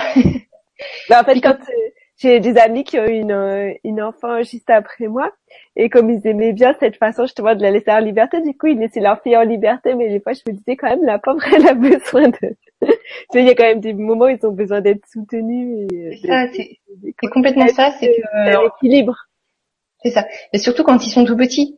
Parce que quand ils sont tout petits et qu'on on, on, on sait qu'ils euh, peuvent pas communiquer le fait qu'ils ont besoin d'aide et qu'on est attentif par rapport à ça, euh, il faut quoi, il faut être vigilant parce que euh, euh bah, quand il a besoin, il faut l'aider. Parce qu'effectivement, quand on dit bon bah voilà, on, on laisse faire, et puis bah finalement on laisse l'enfant tout faire et puis on l'aide pas, euh, c'est pas soutenant du tout comme environnement. En fait, et puis il peut pas, il peut pas comprendre qu'on qu'on l'aide pas. Alors bien sûr, il deviendra très autonome, mais euh, au prix d'une certaine sécurité intérieure qu'il aura moins. Mm. Euh, et puis aussi le fait d'être quand je, quand j'étais avec elle, d'être euh, en pleine présence avec elle et pas euh, à faire autre chose euh, à côté. Ça, ça, lui permettait d'explorer plus facilement en fait quand j'étais vraiment là pour elle mais sans être sur elle ou à faire à sa place. mais aussi de, de pas forcément la toucher tout le temps et lui demander pas pour moi parce que j'étais sa mère, mais finalement pour les autres, euh, de faire comprendre que euh, elle avait pas forcément envie qu'on la touche tout le temps et que euh, ben, un enfant en fait a besoin un peu comme nous qu'on d'avoir son espace vital et que effectivement même quand moi je je la changeais je dis bah, je te prends j'essayais au maximum de lui dire je te prends pour te changer là je te fais ci je te fais ça et je lui essayais de parler avec des, des mots euh, précis euh, et, et, essayer de pas parler d'une manière bébé en fait avec plein de, de petits mots euh, bébés parce qu'ils ont besoin d'avoir un, vocabulaire très très précis. Et puis bah, j'ai fait un énorme travail sur sur éventuellement mes défauts qui pouvaient être l'attente que j'avais de ce qu'elle pouvait faire, surtout quand on découvre, je, je trouve, les activités Montessori moi j'avais tendance à, à, me dire bon bah, je vais lui faire l'activité et puis elle va tout de suite s'en saisir. Euh, en fait c'est vraiment pas forcément le cas. Donc en fait lâcher prise, lâcher euh, ses attentes euh, et puis aussi être moins dans le faire. C'est-à-dire que avant peut-être dans ma conception j'étais beaucoup plus dans bon bah il faut, faire des activités, il faut lui il faut lui faire faire des choses et euh, alors que si je la suis en fait dans ses dans ses envies, dans ses dans ses dans sa sensibilité, on, est plus là en fait à, à, répondre à son besoin en fonction de son euh, son envie. Et, et euh, finalement ça nous enlève tout ce qui est euh, de l'ordre de l'anticipation puisque tout vient d'elle et pas de nous, de ce qu'on pourrait supposer qu'elle ait besoin. Mm. Et de notre savoir aussi parce que finalement on s'aperçoit que même si on, on, sait des choses, elle apprend par elle-même comme elle apprend à, à marcher et à parler euh, sans qu'on lui fasse de grandes leçons. Oui, c'est ça, c'est incroyable qu'on admet qu'ils apprennent à marcher, à parler tout seuls, mais après on essaye de contrôler tout ce qui, tous les apprentissages suivants. Ouais. Oui, parce qu'en fait, euh, à partir du moment où l'environnement est là, euh, il a, il a tout pour, en fait, il est programmé pour le faire. effectivement, moi, je trouve qu'il y a aussi l'excès inverse, c'est-à-dire, comme tu disais euh, tout à l'heure, l'enfant, on le laisse faire sans l'aider, mais il y a aussi euh, en extrême, quand euh, des gens se disent que l'enfant a tout dans lui, c'est qu'il peut tout apprendre de lui-même sans qu'il y ait un environnement riche autour. Hmm. C'est-à-dire que l'enfant, quand il apprend à parler, il apprend à parler parce qu'autour de lui, on parle sans cesse. Il est hmm. dans un baigner sans cesse dans, dans, dans, la langue. Et que si, on le sait bien, si l'enfant euh, a autour de lui des gens qui ne parlent pas ou est élevé par euh, bah, des sourds et des muets, ben, il va pas apprendre à parler. C'est-à-dire qu'en fait, il a cette prédisposition à euh, apprendre et à se saisir, à absorber le, tout de l'environnement. Il est absorbant, Voilà, mais euh, l'environnement doit être suffisamment riche pour euh, qu'il puisse se nourrir de tout ça. Et puis, euh, ça m'a permis aussi de, de, de, me prendre conscience que j'étais un, un, exemple pour elle justement. Et euh, donc euh, dans ma façon de faire les choses, bon, je me dis que forcément je peux pas tout changer, donc euh, je reste moi-même. Mais avoir cette conscience-là que euh, que voilà, ils absorbent complètement ce qu'on fait, donc ben faut quand même faire attention à, à potentiellement ce qu'on dit et ce qu'on fait devant eux, et que et que je, que à, potentiellement on peut exiger certains résultats de l'enfant, mais à partir du moment où j'avais envie, euh, par exemple, qu'elle fasse quelque chose, il suffisait que je lui montre l'exemple pour après qu'elle s'en saisisse. Par exemple, euh, euh mon, le, le, chat, euh, pour qu'elle puisse le caresser lentement et puis le respecter, etc. Au lieu de lui dire il faut le caresser lentement, euh, parce que sinon il va se passer ça, etc. Ou pire, ne fais pas ci avec le chat, ou ne fais pas ça. Le fait de, de le caresser devant elle, le chat, très très lentement, quand elle était euh, euh, concentrée là-dessus, en tout cas mm. disponible, et eh ben ça, ça lui permettait euh, plus facilement elle d'absorber ce qu'il fallait faire avec le chat. Mm. Donc voilà. Ah oui, ce qui, ce qui, ce que j'ai appris et qui a été, qui m'a fait vraiment du bien, c'est de comprendre que, euh, enfin, Marianne Montessori disait que tous les comportements qu'on a du mal à comprendre, nous en tant qu'adultes, en fait, c'est juste euh, un besoin qui a été inassouvi chez l'enfant et que la plupart du temps, elle pense que ça vient des périodes sensibles où l'enfant en fait n'est pas assez nourri euh, en fonction de sa période sensible. Euh, mais bien sûr, ça peut venir d'autres besoins inassouvis. Il y a plein de... faut pas les oublier tous les autres. Voilà, il y a plein, plein, plein de causes. Voilà. Et en fait, euh, elle disait que donc en fait ces comportements inexpliqués de l'enfant, qui étaient assez soudains et forts, c'est ce que nous on appelle caprice. Et euh, donc elle, elle, disait, je cite, il n'y a, mais il y a d'autres preuves beaucoup plus visibles qui, par contre, ont une signification négative. C'est quand dans l'ambiance un obstacle s'oppose au fonctionnement intérieur, alors l'existence d'une période sensible peut se manifester par des réactions violentes, par des désespoirs que nous jugeons sans cause et que nous appelons caprices. Les caprices sont l'expression d'une perturbation intérieure, d'un besoin insatisfait à l'état élu. Ils représentent une tentative pour l'âme de réclamer, pour se défendre. Et en fait, de même que les symptômes dans une maladie physique sont, sont quelque chose qui nous dit que ça va pas et qu'il faut faire quelque chose, euh, ben quand l'enfant euh, a des, des comportements qu'on estime pas adaptés, enfin, en tout cas négatifs, c'est souvent juste pour euh, nous dire que quelque chose va pas. Et que souvent, euh, en plus, c'est quelque chose qui est facile à, à régler. Ça comme tu dis, qu'il devait changer de place sur son canapé. D'ailleurs, il y a quand même une période pour les parents qui ont des enfants de deux ans, ils ont quand même eu une période où les, les c'est pas des caprices, mais les, les crises sont fréquentes et ouais. c'est pas c'est pas aussi simple que ça. ah oui oui, euh, c'est alors elle dit pas que c'est simple, elle dit qu'il y a une cause toujours derrière. Mm, oui voilà, il y a une raison. Voilà. Voilà, c'est ça. Donc c'est c'est pas pour se dire que euh, on devrait toujours avoir un, enfant euh, calme, etc. Parce que en fait, euh, c'est vraiment très très complexe et nous on n'a pas toutes les données, mais que potentiellement il y a une cause derrière toute chose et ça nous permet de de se dire bon euh, c'est pas parce que toute la vie va être euh, pas bien, c'est juste parce qu'il y a un besoin qui est non comblé. Je vais essayer de savoir euh, ce que c'est que ce besoin non comblé, éventuellement combler. Et puis s'il n'est pas, ben tant pis. Mais au moins je sais que c'est pas un trait de son caractère, par exemple. Mmh, oui, voilà. Se concentrer sur la cause et pas sur sur le comportement lui-même. Des fois on peut pas, des fois on peut pas faire autrement. Par exemple, un enfant qui est qui est pas bien parce que je sais pas, il il a vécu quelque chose qui est très dur, ben voilà, on peut pas faire autrement. Euh. donc il y a un besoin qui, qui est pas assouvi, il y a certains besoins qu'on peut pas assouvir et c'est pas grave. Oui. Et ben moi, c'est tout, tout, ça en fait, ça, ça m'a passionné euh, autant euh, parce que ben, j'étais une nouvelle maman et que j'avais besoin de, de comprendre euh, pas mal de choses par rapport à l'enfant et surtout des choses qui étaient plus en accord avec euh, mon ressenti euh, profond, mais aussi en tant que psychologue parce que euh, finalement comprendre comment fonctionne l'enfant, ses besoins, etc. Euh, bah ça, ça, ça m'aide dans la vie de tous les jours. Et d'ailleurs, Freud, à l'époque, quand il avait rencontré euh, Marie Montessori, ou je sais plus s'il avait rencontré, ou, ouais, où il avait eu vent de ses travaux, avait dit si tous les enfants passaient par vous, je n'aurais plus de patients.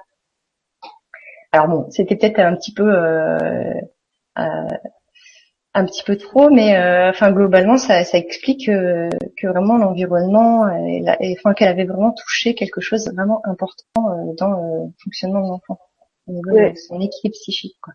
Ah oui, oui, je pense que. Et elle, disait, elle, lorsqu'on comprend, lorsque nous comprendrons tous ce qu'un enfant acquiert de lui-même, nous saurons ce que peut devenir l'homme parce qu'effectivement, euh, on ne sait pas ce qu'on peut, ce qu'on est potentiellement capable d'être ouais. dans, un, environnement idéal. Ouais. Sachant que l'idéal, c'est pas trop prévu sur la Terre, mais on fait de notre mieux. Donc c'est pas grave, c'est pas idéal. c'est le chemin qui importe. oui, voilà. Donc là, après, j'avais mis plusieurs photos sur des, des exemples de, de jeux et d'objets. Alors, j'ai pas mis d'activités et d'objets purement Montessori parce que ça, on, les retrouve facilement euh, sur Internet. Mais j'ai mis euh, d'autres objets qu'on peut euh, qu'on peut facilement trouver qui peuvent nourrir l'enfant. Alors, c'est pas forcément les exemples les plus parfaits parce que normalement, il faut qu'une difficulté à la fois pour les tout petits et bon, euh, quand ils ont grandi, quand ils ont acquis euh, euh, un petit peu plus les, caractéristiques des objets, on peut faire plusieurs difficultés. Par exemple, là, dans le petit, les petites formes, normalement, si on mettait des, on présente des formes en haut à droite, on mhm. présente des, des, formes de différentes formes. Il aurait fallu que ce soit de la même couleur. Ou alors, si on présente des couleurs, il, faudrait que ce soit euh, tous la même forme. Enfin, globalement, c'est quand même. Fallait pas traumatiser, ça va. bah, c'est juste que voilà, c'est des objets en fait qu'on peut trouver qui peuvent être, euh, qui peuvent remplacer euh, tous les objets qui sont potentiellement beaucoup plus avec beaucoup plus de stimulation. Où il y a beaucoup de jouets en plastique, où il y a par exemple des, des objets pour avec des formes différentes où euh, il y a par exemple Coccinelle qui dit euh, c'est un carré et en même temps elle chante et en même temps elle dit euh, mm. enfin il y a, y a, tout en même temps et en fait l'enfant au lieu de se concentrer et ça l'excite mm. et, et, voilà il, devient enfin il, il, est, il, est pas calme du tout mm. ce que je prenais aussi souvent, enfin ce que j'ai beaucoup pris, c'est des figurines réalistes représentant des animaux euh, avec une ferme. Ça, je l'ai pas mis, c'est ah, la ferme et les animaux. euh, et ça lui permettait en fait, quand elle voyait des animaux en vrai, de pouvoir ensuite euh, euh extrapoler euh, et puis pouvoir euh, voir dans tous les détails sur une figurine ce que ce que c'était, voir qu'on pouvait. voilà, ça, ça la nourrissait. Et je faisais aussi un roulement au niveau des jeux, des activités pour pas surcharger les espaces pour qu'il y ait peu de peu de jeux ou peu d'activités en même temps. Et comme ça, en fonction des périodes sensibles et de ce qui l'intéressait, je changeais. Et ça lui permettait de, ça lui permettait et ça lui permet encore d'avoir des de nouvelles choses à voir. Et euh, je trouve ça un super tuyau ça de Montessori. Ça m'a bien aidé aussi. Ouais. De proposer, euh, par exemple sur une table, si tu mets juste trois jouets, bah c'est sûr qu'ils vont avoir un succès. Euh, incroyable, alors que si tu l'entasses dans des étagères, bah, ça reste là, ça sert à rien. Ouais, ouais c'est beaucoup plus attrayant quand euh, quand il y en a peu. Et puis en plus quand c'est adapté euh, à l'envie du moment. Euh, donc là tu peux tu peux montrer les photos d'après. Là par exemple je lui avais mis un petit panier avec plein de petits instruments de musique. Là le, le, puzzle, moi je, je, trouvais que c'était difficile de trouver un puzzle avec une, euh, une photo réaliste. Donc en fait, j'ai fait faire euh, puzzle avec des propres mes propres photos. Hmm. Donc là, en fait, on voit euh, un puzzle avec, enfin, c'est un puzzle de 12, pièces. C'est rare aussi de trouver des puzzles 12 pièces. Donc, euh, pour voir la marque, faudrait peut-être zoomer, mais voilà, c'est une marque que j'avais trouvée qui, qui pouvait faire des, des puzzles euh, avec nos propres photos. Euh, puis sinon, des petits jeux après avec euh, des, des mémories, des lotos avec des images réalistes et, euh, et puis des jeux simples. Euh, donc là, il y avait le premier verger. Un peu plus tard, quand elle a grandi, c'était euh, Wukabi. Ça, c'est les photos en dessous. Voilà. Voilà. Et puis euh, aussi les instruments de musique. Je trouve que c'est c'est très important de de donner des vrais instruments de musique à l'enfant. Effectivement, au début, on peut avoir peur euh, qu'il euh, qu'il les casse, euh, qu'il s'en occupe mal, mais en fait, le fait de pouvoir lui montrer comment on l'utilise doucement, etc. L'enfant euh, sentira que c'est vraiment important. On lui montre que c'est précieux et, euh, et comment on peut comment l'enfant peut apprendre la musique et être sensibilisé aux notes si il, il, euh, il utilise des, des, des, instruments de musique qui font des fausses notes. Ah oui, c'est affreux. Surtout là, je vois qu'elle a une guitare, ta fille, les ouais. guitares jouées, c'est inaudible.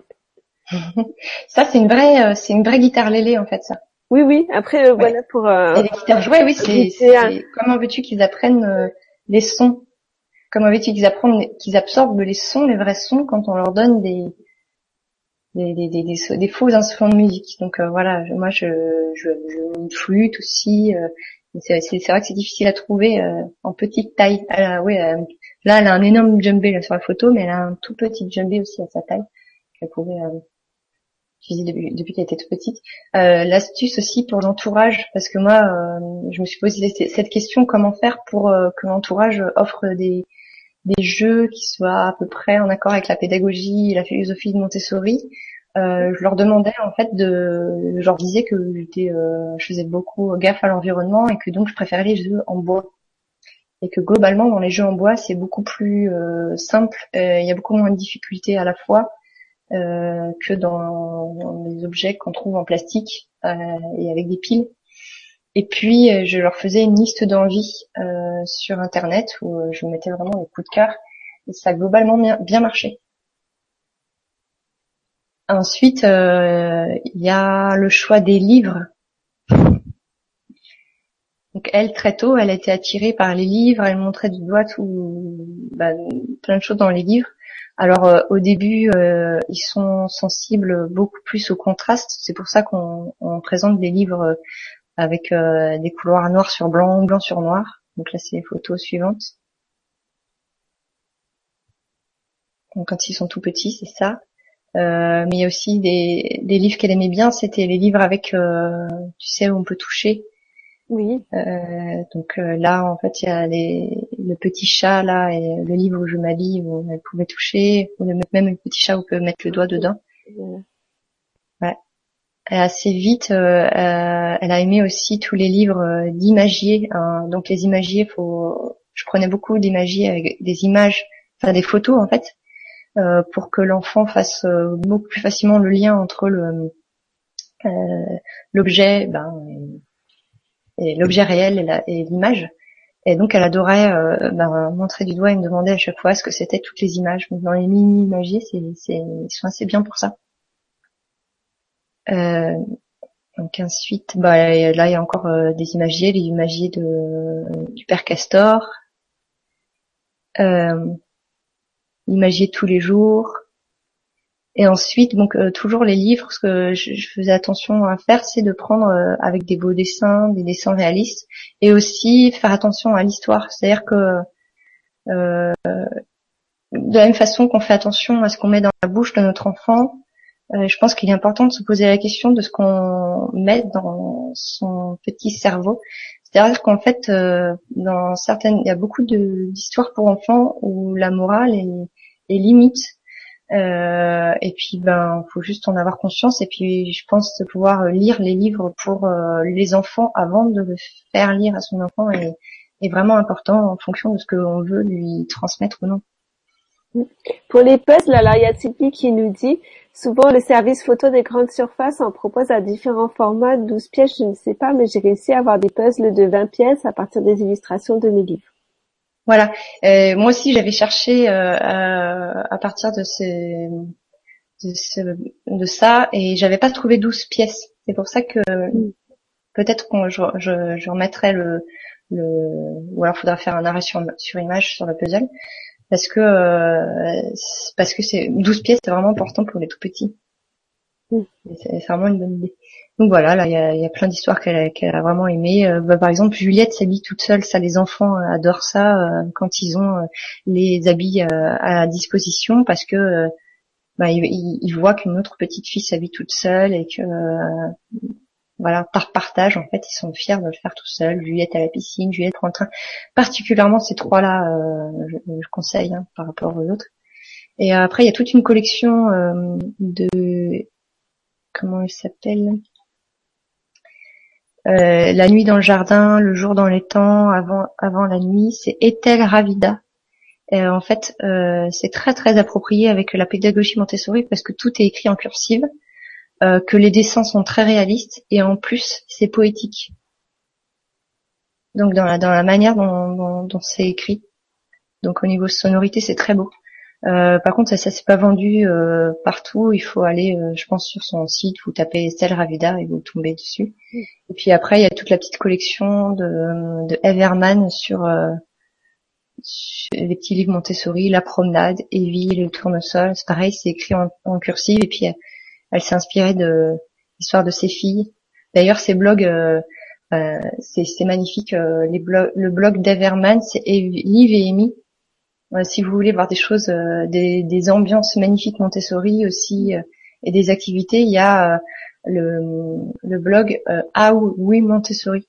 Ah, j'ai pas un bon accent, mais... J'ai eu un petit problème de... Oui, il n'y a plus de...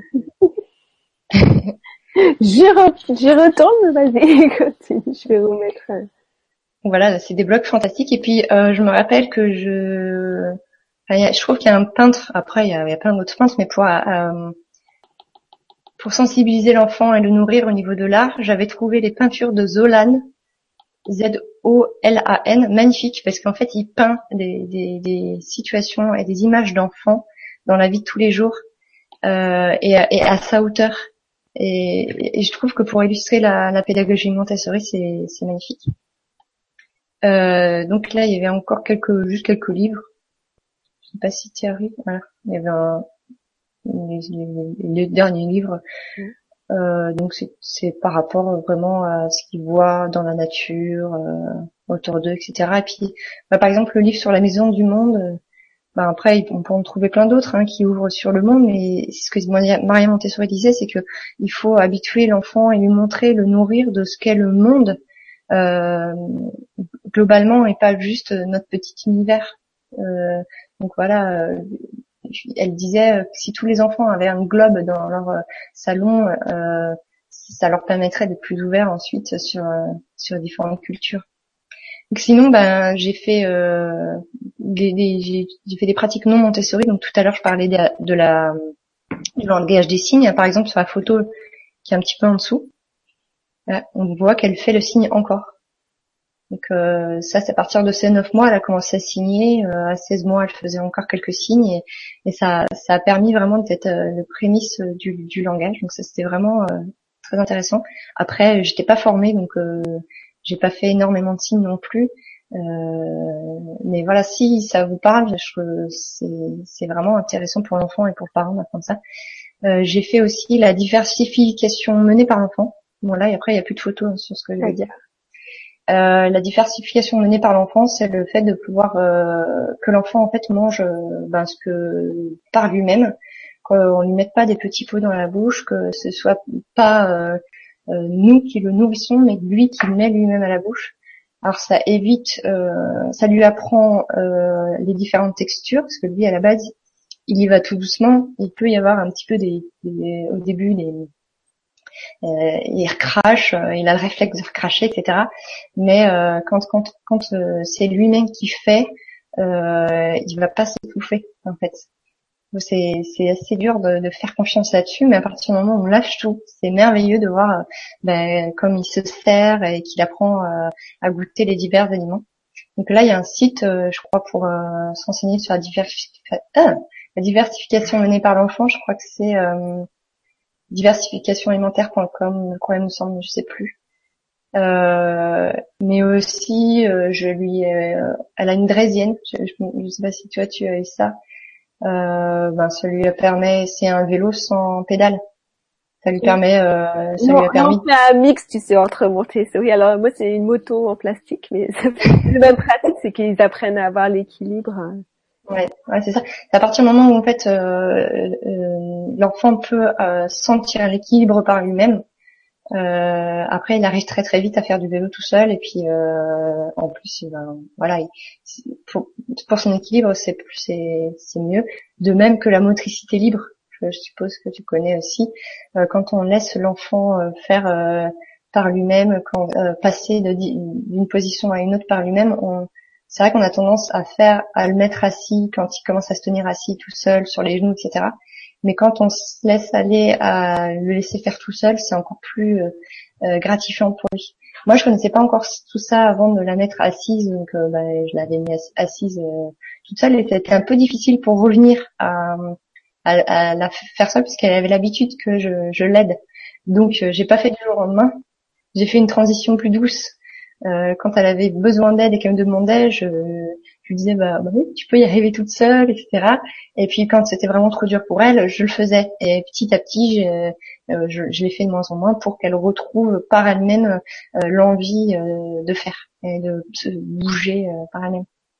Et puis il y a un truc qui était vraiment sympa, c'était lui faire prendre des bains dans sa dos, dans la baignoire. Euh, comme ça, en fait, elle, elle euh, pouvait bouger euh, toute seule. Euh, et en fait, on a l'impression que l'enfant va, on a un petit peu peur qu'il se noie, mais en fait, il, bouge sa tête et à partir du moment où l'eau arrive au niveau de de l'œil, euh, il, s'arrête et puis euh, il prend conscience euh, très vite qu'il il met pas la tête dans l'eau. Donc ça, c'était vraiment sympa. bien sûr, il faut pas partir quand l'enfant prend son bain. Il faut toujours être vigilant, le regarder, être tout proche, mais ça lui permet de, vraiment de, profiter de l'eau et de battre des pieds et des mains tout seul. Et pour finir, ben moi j'ai un livre, un film à conseiller. Je sais pas si facilement téléchargeable, mais c'est le film, c'est un téléfilm euh, qui s'appelle Maria Montessori, une vie au service de des enfants. Je sais pas si tu l'as vu. Je l'ai vu passer, mais je l'ai pas regardé encore.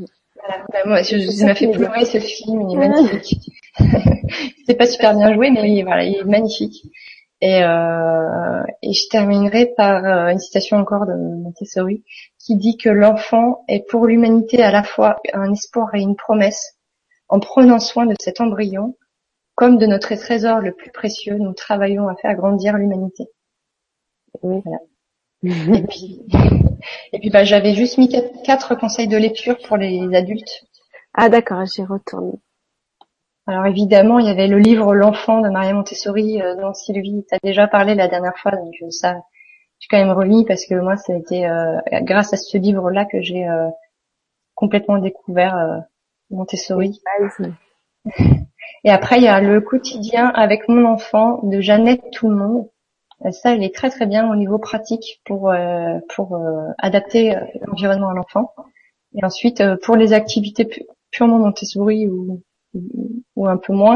Il y a euh, les 60 activités Montessori pour mon bébé, pour le tout petit, et puis les 100 activités d'éveil Montessori pour les un petit peu plus grands. Mm. Et on trouve beaucoup beaucoup de choses maintenant sur Internet aussi. Hein. Ouais, il y a énormément de choses. C'est pour ça que j'ai plein de mamans qui font des qui font des choses super et puis qui font des blogs, mais vraiment euh, des dizaines et des dizaines de blogs. D'ailleurs, j'en ai contacté plusieurs pour euh, pour cette émission, mais je disais elles sont elles sont très timides, les mamans Montessori. Alors, il y a personne qui a été aussi courageuse que Christine pour venir raconter ce qu'elle fait à la maison, mais en tout cas, on peut trouver euh, de plus en plus d'informations, C'est super. Ouais, c'est magnifique. Il y a plein, plein, plein de, de ressources ouais. sur Internet. Ouais, ouais, ouais. De plus en plus. Alors, hop.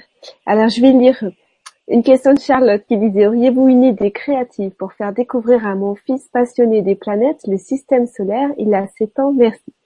Alors moi je peux te donner mon témoignage puisque mon fils de 6 ans a eu sa période. C'est exactement, alors là il est très beau thésauriste, c'est-à-dire qu'il a, voilà, pendant un mois il se passionne pour un truc, le mois d'après c'est autre chose. Et donc dans sa période planète, il a inventé un jeu de cette famille en fait sur les planètes. Donc avec euh, les quatre planètes principales, puis les quatre géantes gazeuses, puis enfin je sais plus, mais il s'est fait un jeu de, enfin de cette famille euh, par quatre, comme ça. Et puis il y a aussi un truc qui est très sympa que j'ai trouvé sur internet et qui est relié à Montessori, c'est les lap books. Je sais pas si tu connais encore parce qu'elle est petite ta fille.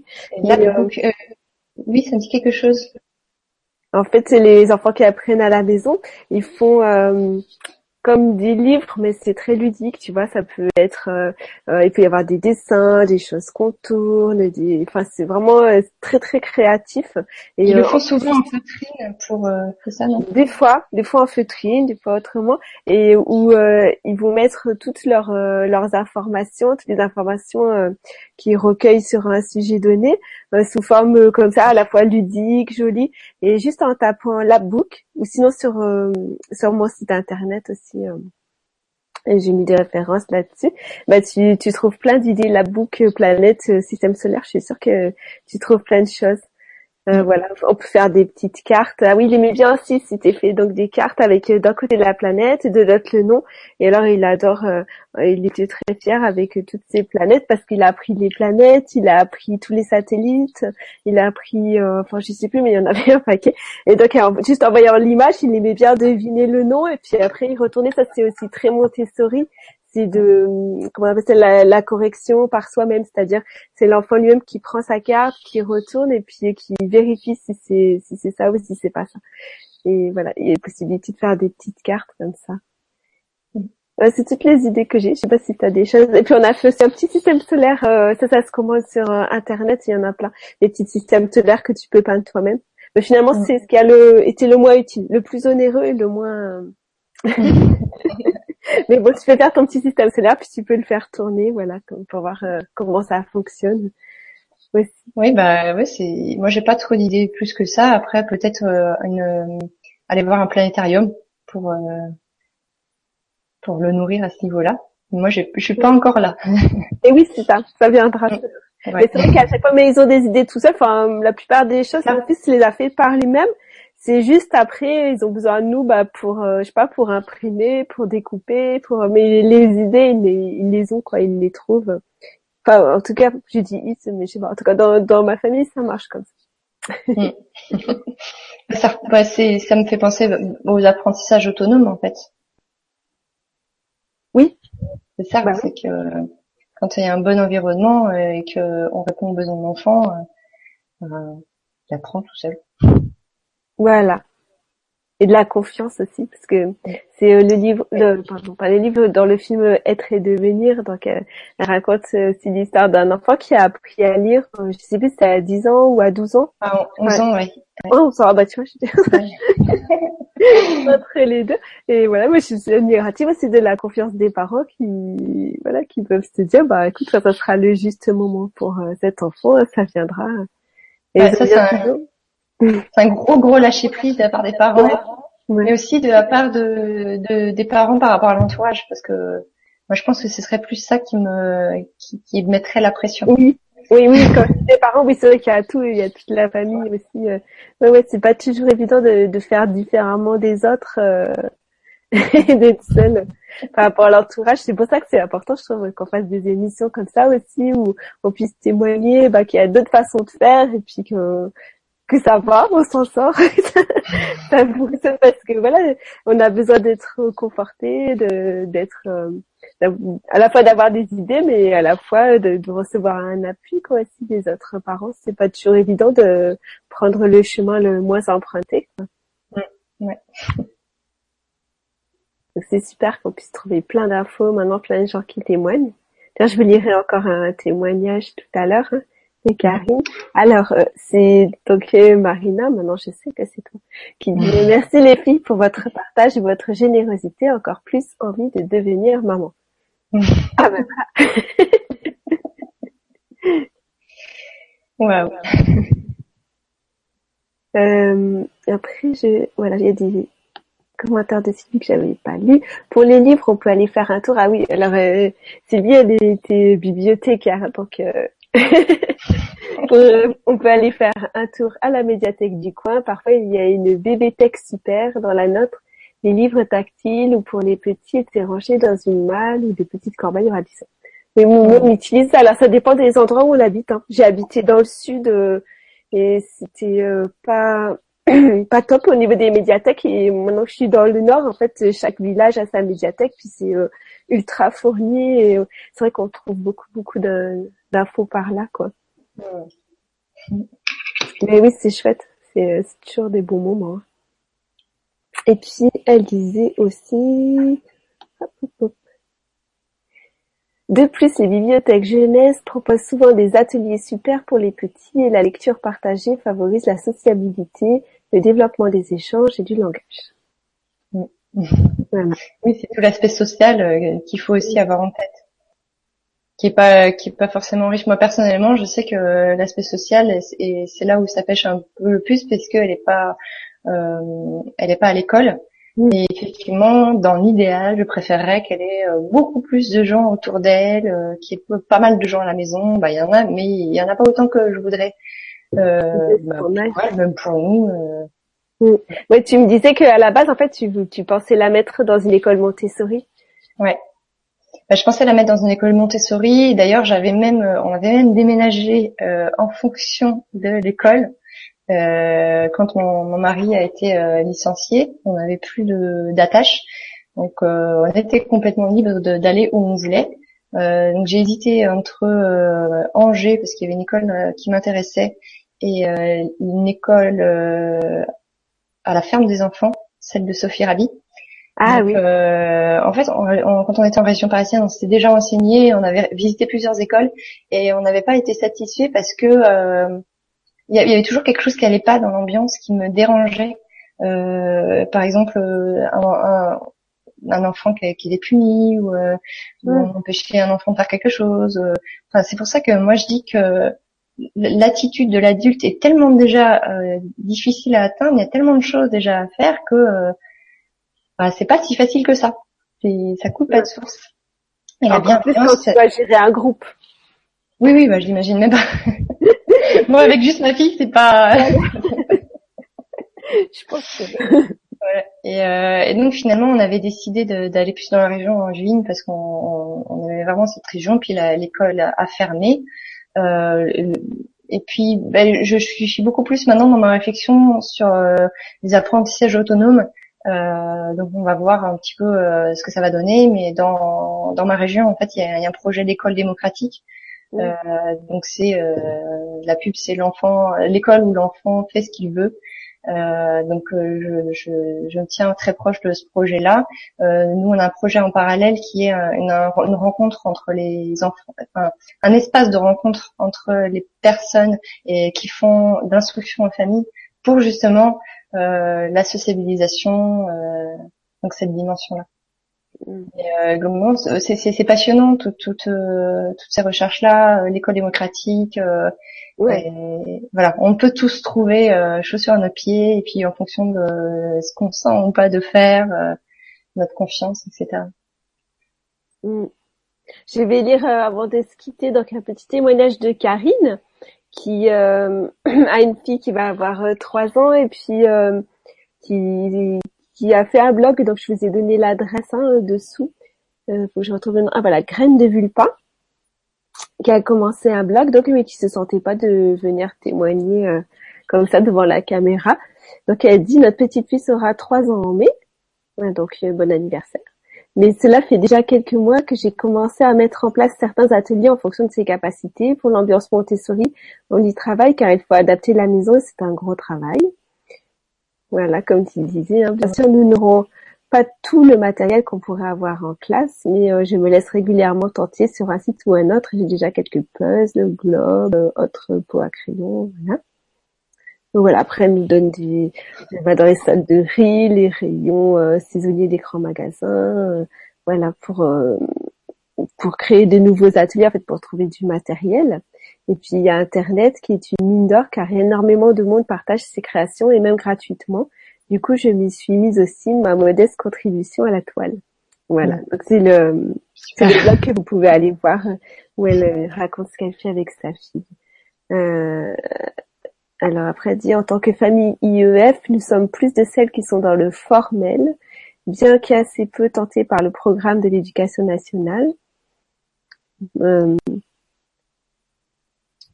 bien que notre choix d'IEF soit aussi lié à un désir de préserver le rythme de notre enfant de bienveillance, de préservation du plaisir d'apprendre, nous sommes aussi dans une optique de réussite. Donc euh, nous voulions mettre la pression à notre enfant, mais nous voulons lui donner les meilleures chances de faire plus tard les études de son choix pour accéder à un métier désiré, pas seulement alimentaire. Cela peut amener à de nombreux débats très intéressants avec les autres familles, notamment les purs unschool.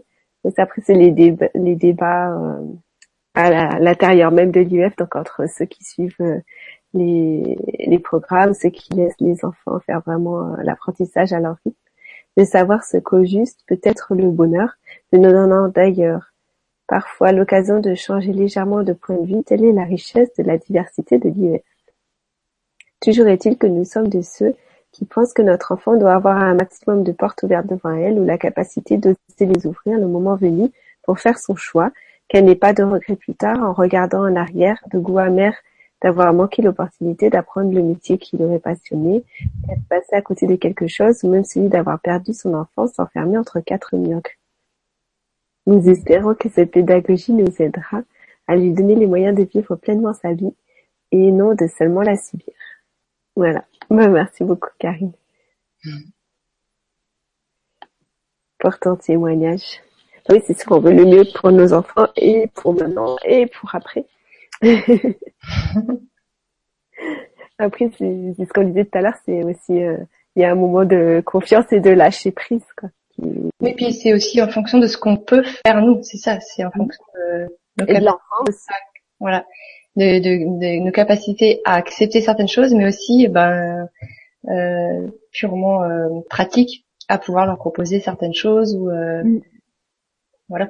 Oui, il y a un aspect financier. Enfin, il y a, il y a plein, plein d'aspects. Il y a plein plein de choses qui rentrent en compte, donc on fait euh, forcément toujours notre mieux, mais le principal, je pense que c'est d'avoir la connaissance de ça et d'avoir conscience de de ce qui peut se passer euh, chez l'enfant. Mm. Pouvoir après agir de- au mieux en fonction de ce qu'on peut faire. Ouais, pour moi, l'essentiel, c'est vraiment le, notre intention à la base. Mm. D'accompagner notre enfant vers son épanouissement. Puis après, je pense que ça peut prendre plein de formes et de chemins différents. Il n'y en aura Mm. pas forcément un, meilleur, mais ce sera juste différent. Mm. Voilà, ben on va se laisser. Tu nous dis un petit mot de la fin. Euh, ben oui, moi peut-être euh, le fait que euh, on élève nos enfants, mais eux, eux aussi nous élèvent. Parce qu'en fait, moi, depuis que ma fille est arrivée, euh, vraiment euh, la série de prises de conscience, euh, limite si j'ai le temps de respirer entre chaque prise de conscience. et puis euh, et, et puis voilà, c'est le fait de l'observer dans la joie, dans l'instant présent, euh, et ça me permet de me reconnecter aussi à mes propres besoins et à mon enfant intérieur et, et c'est très agréable. Mm.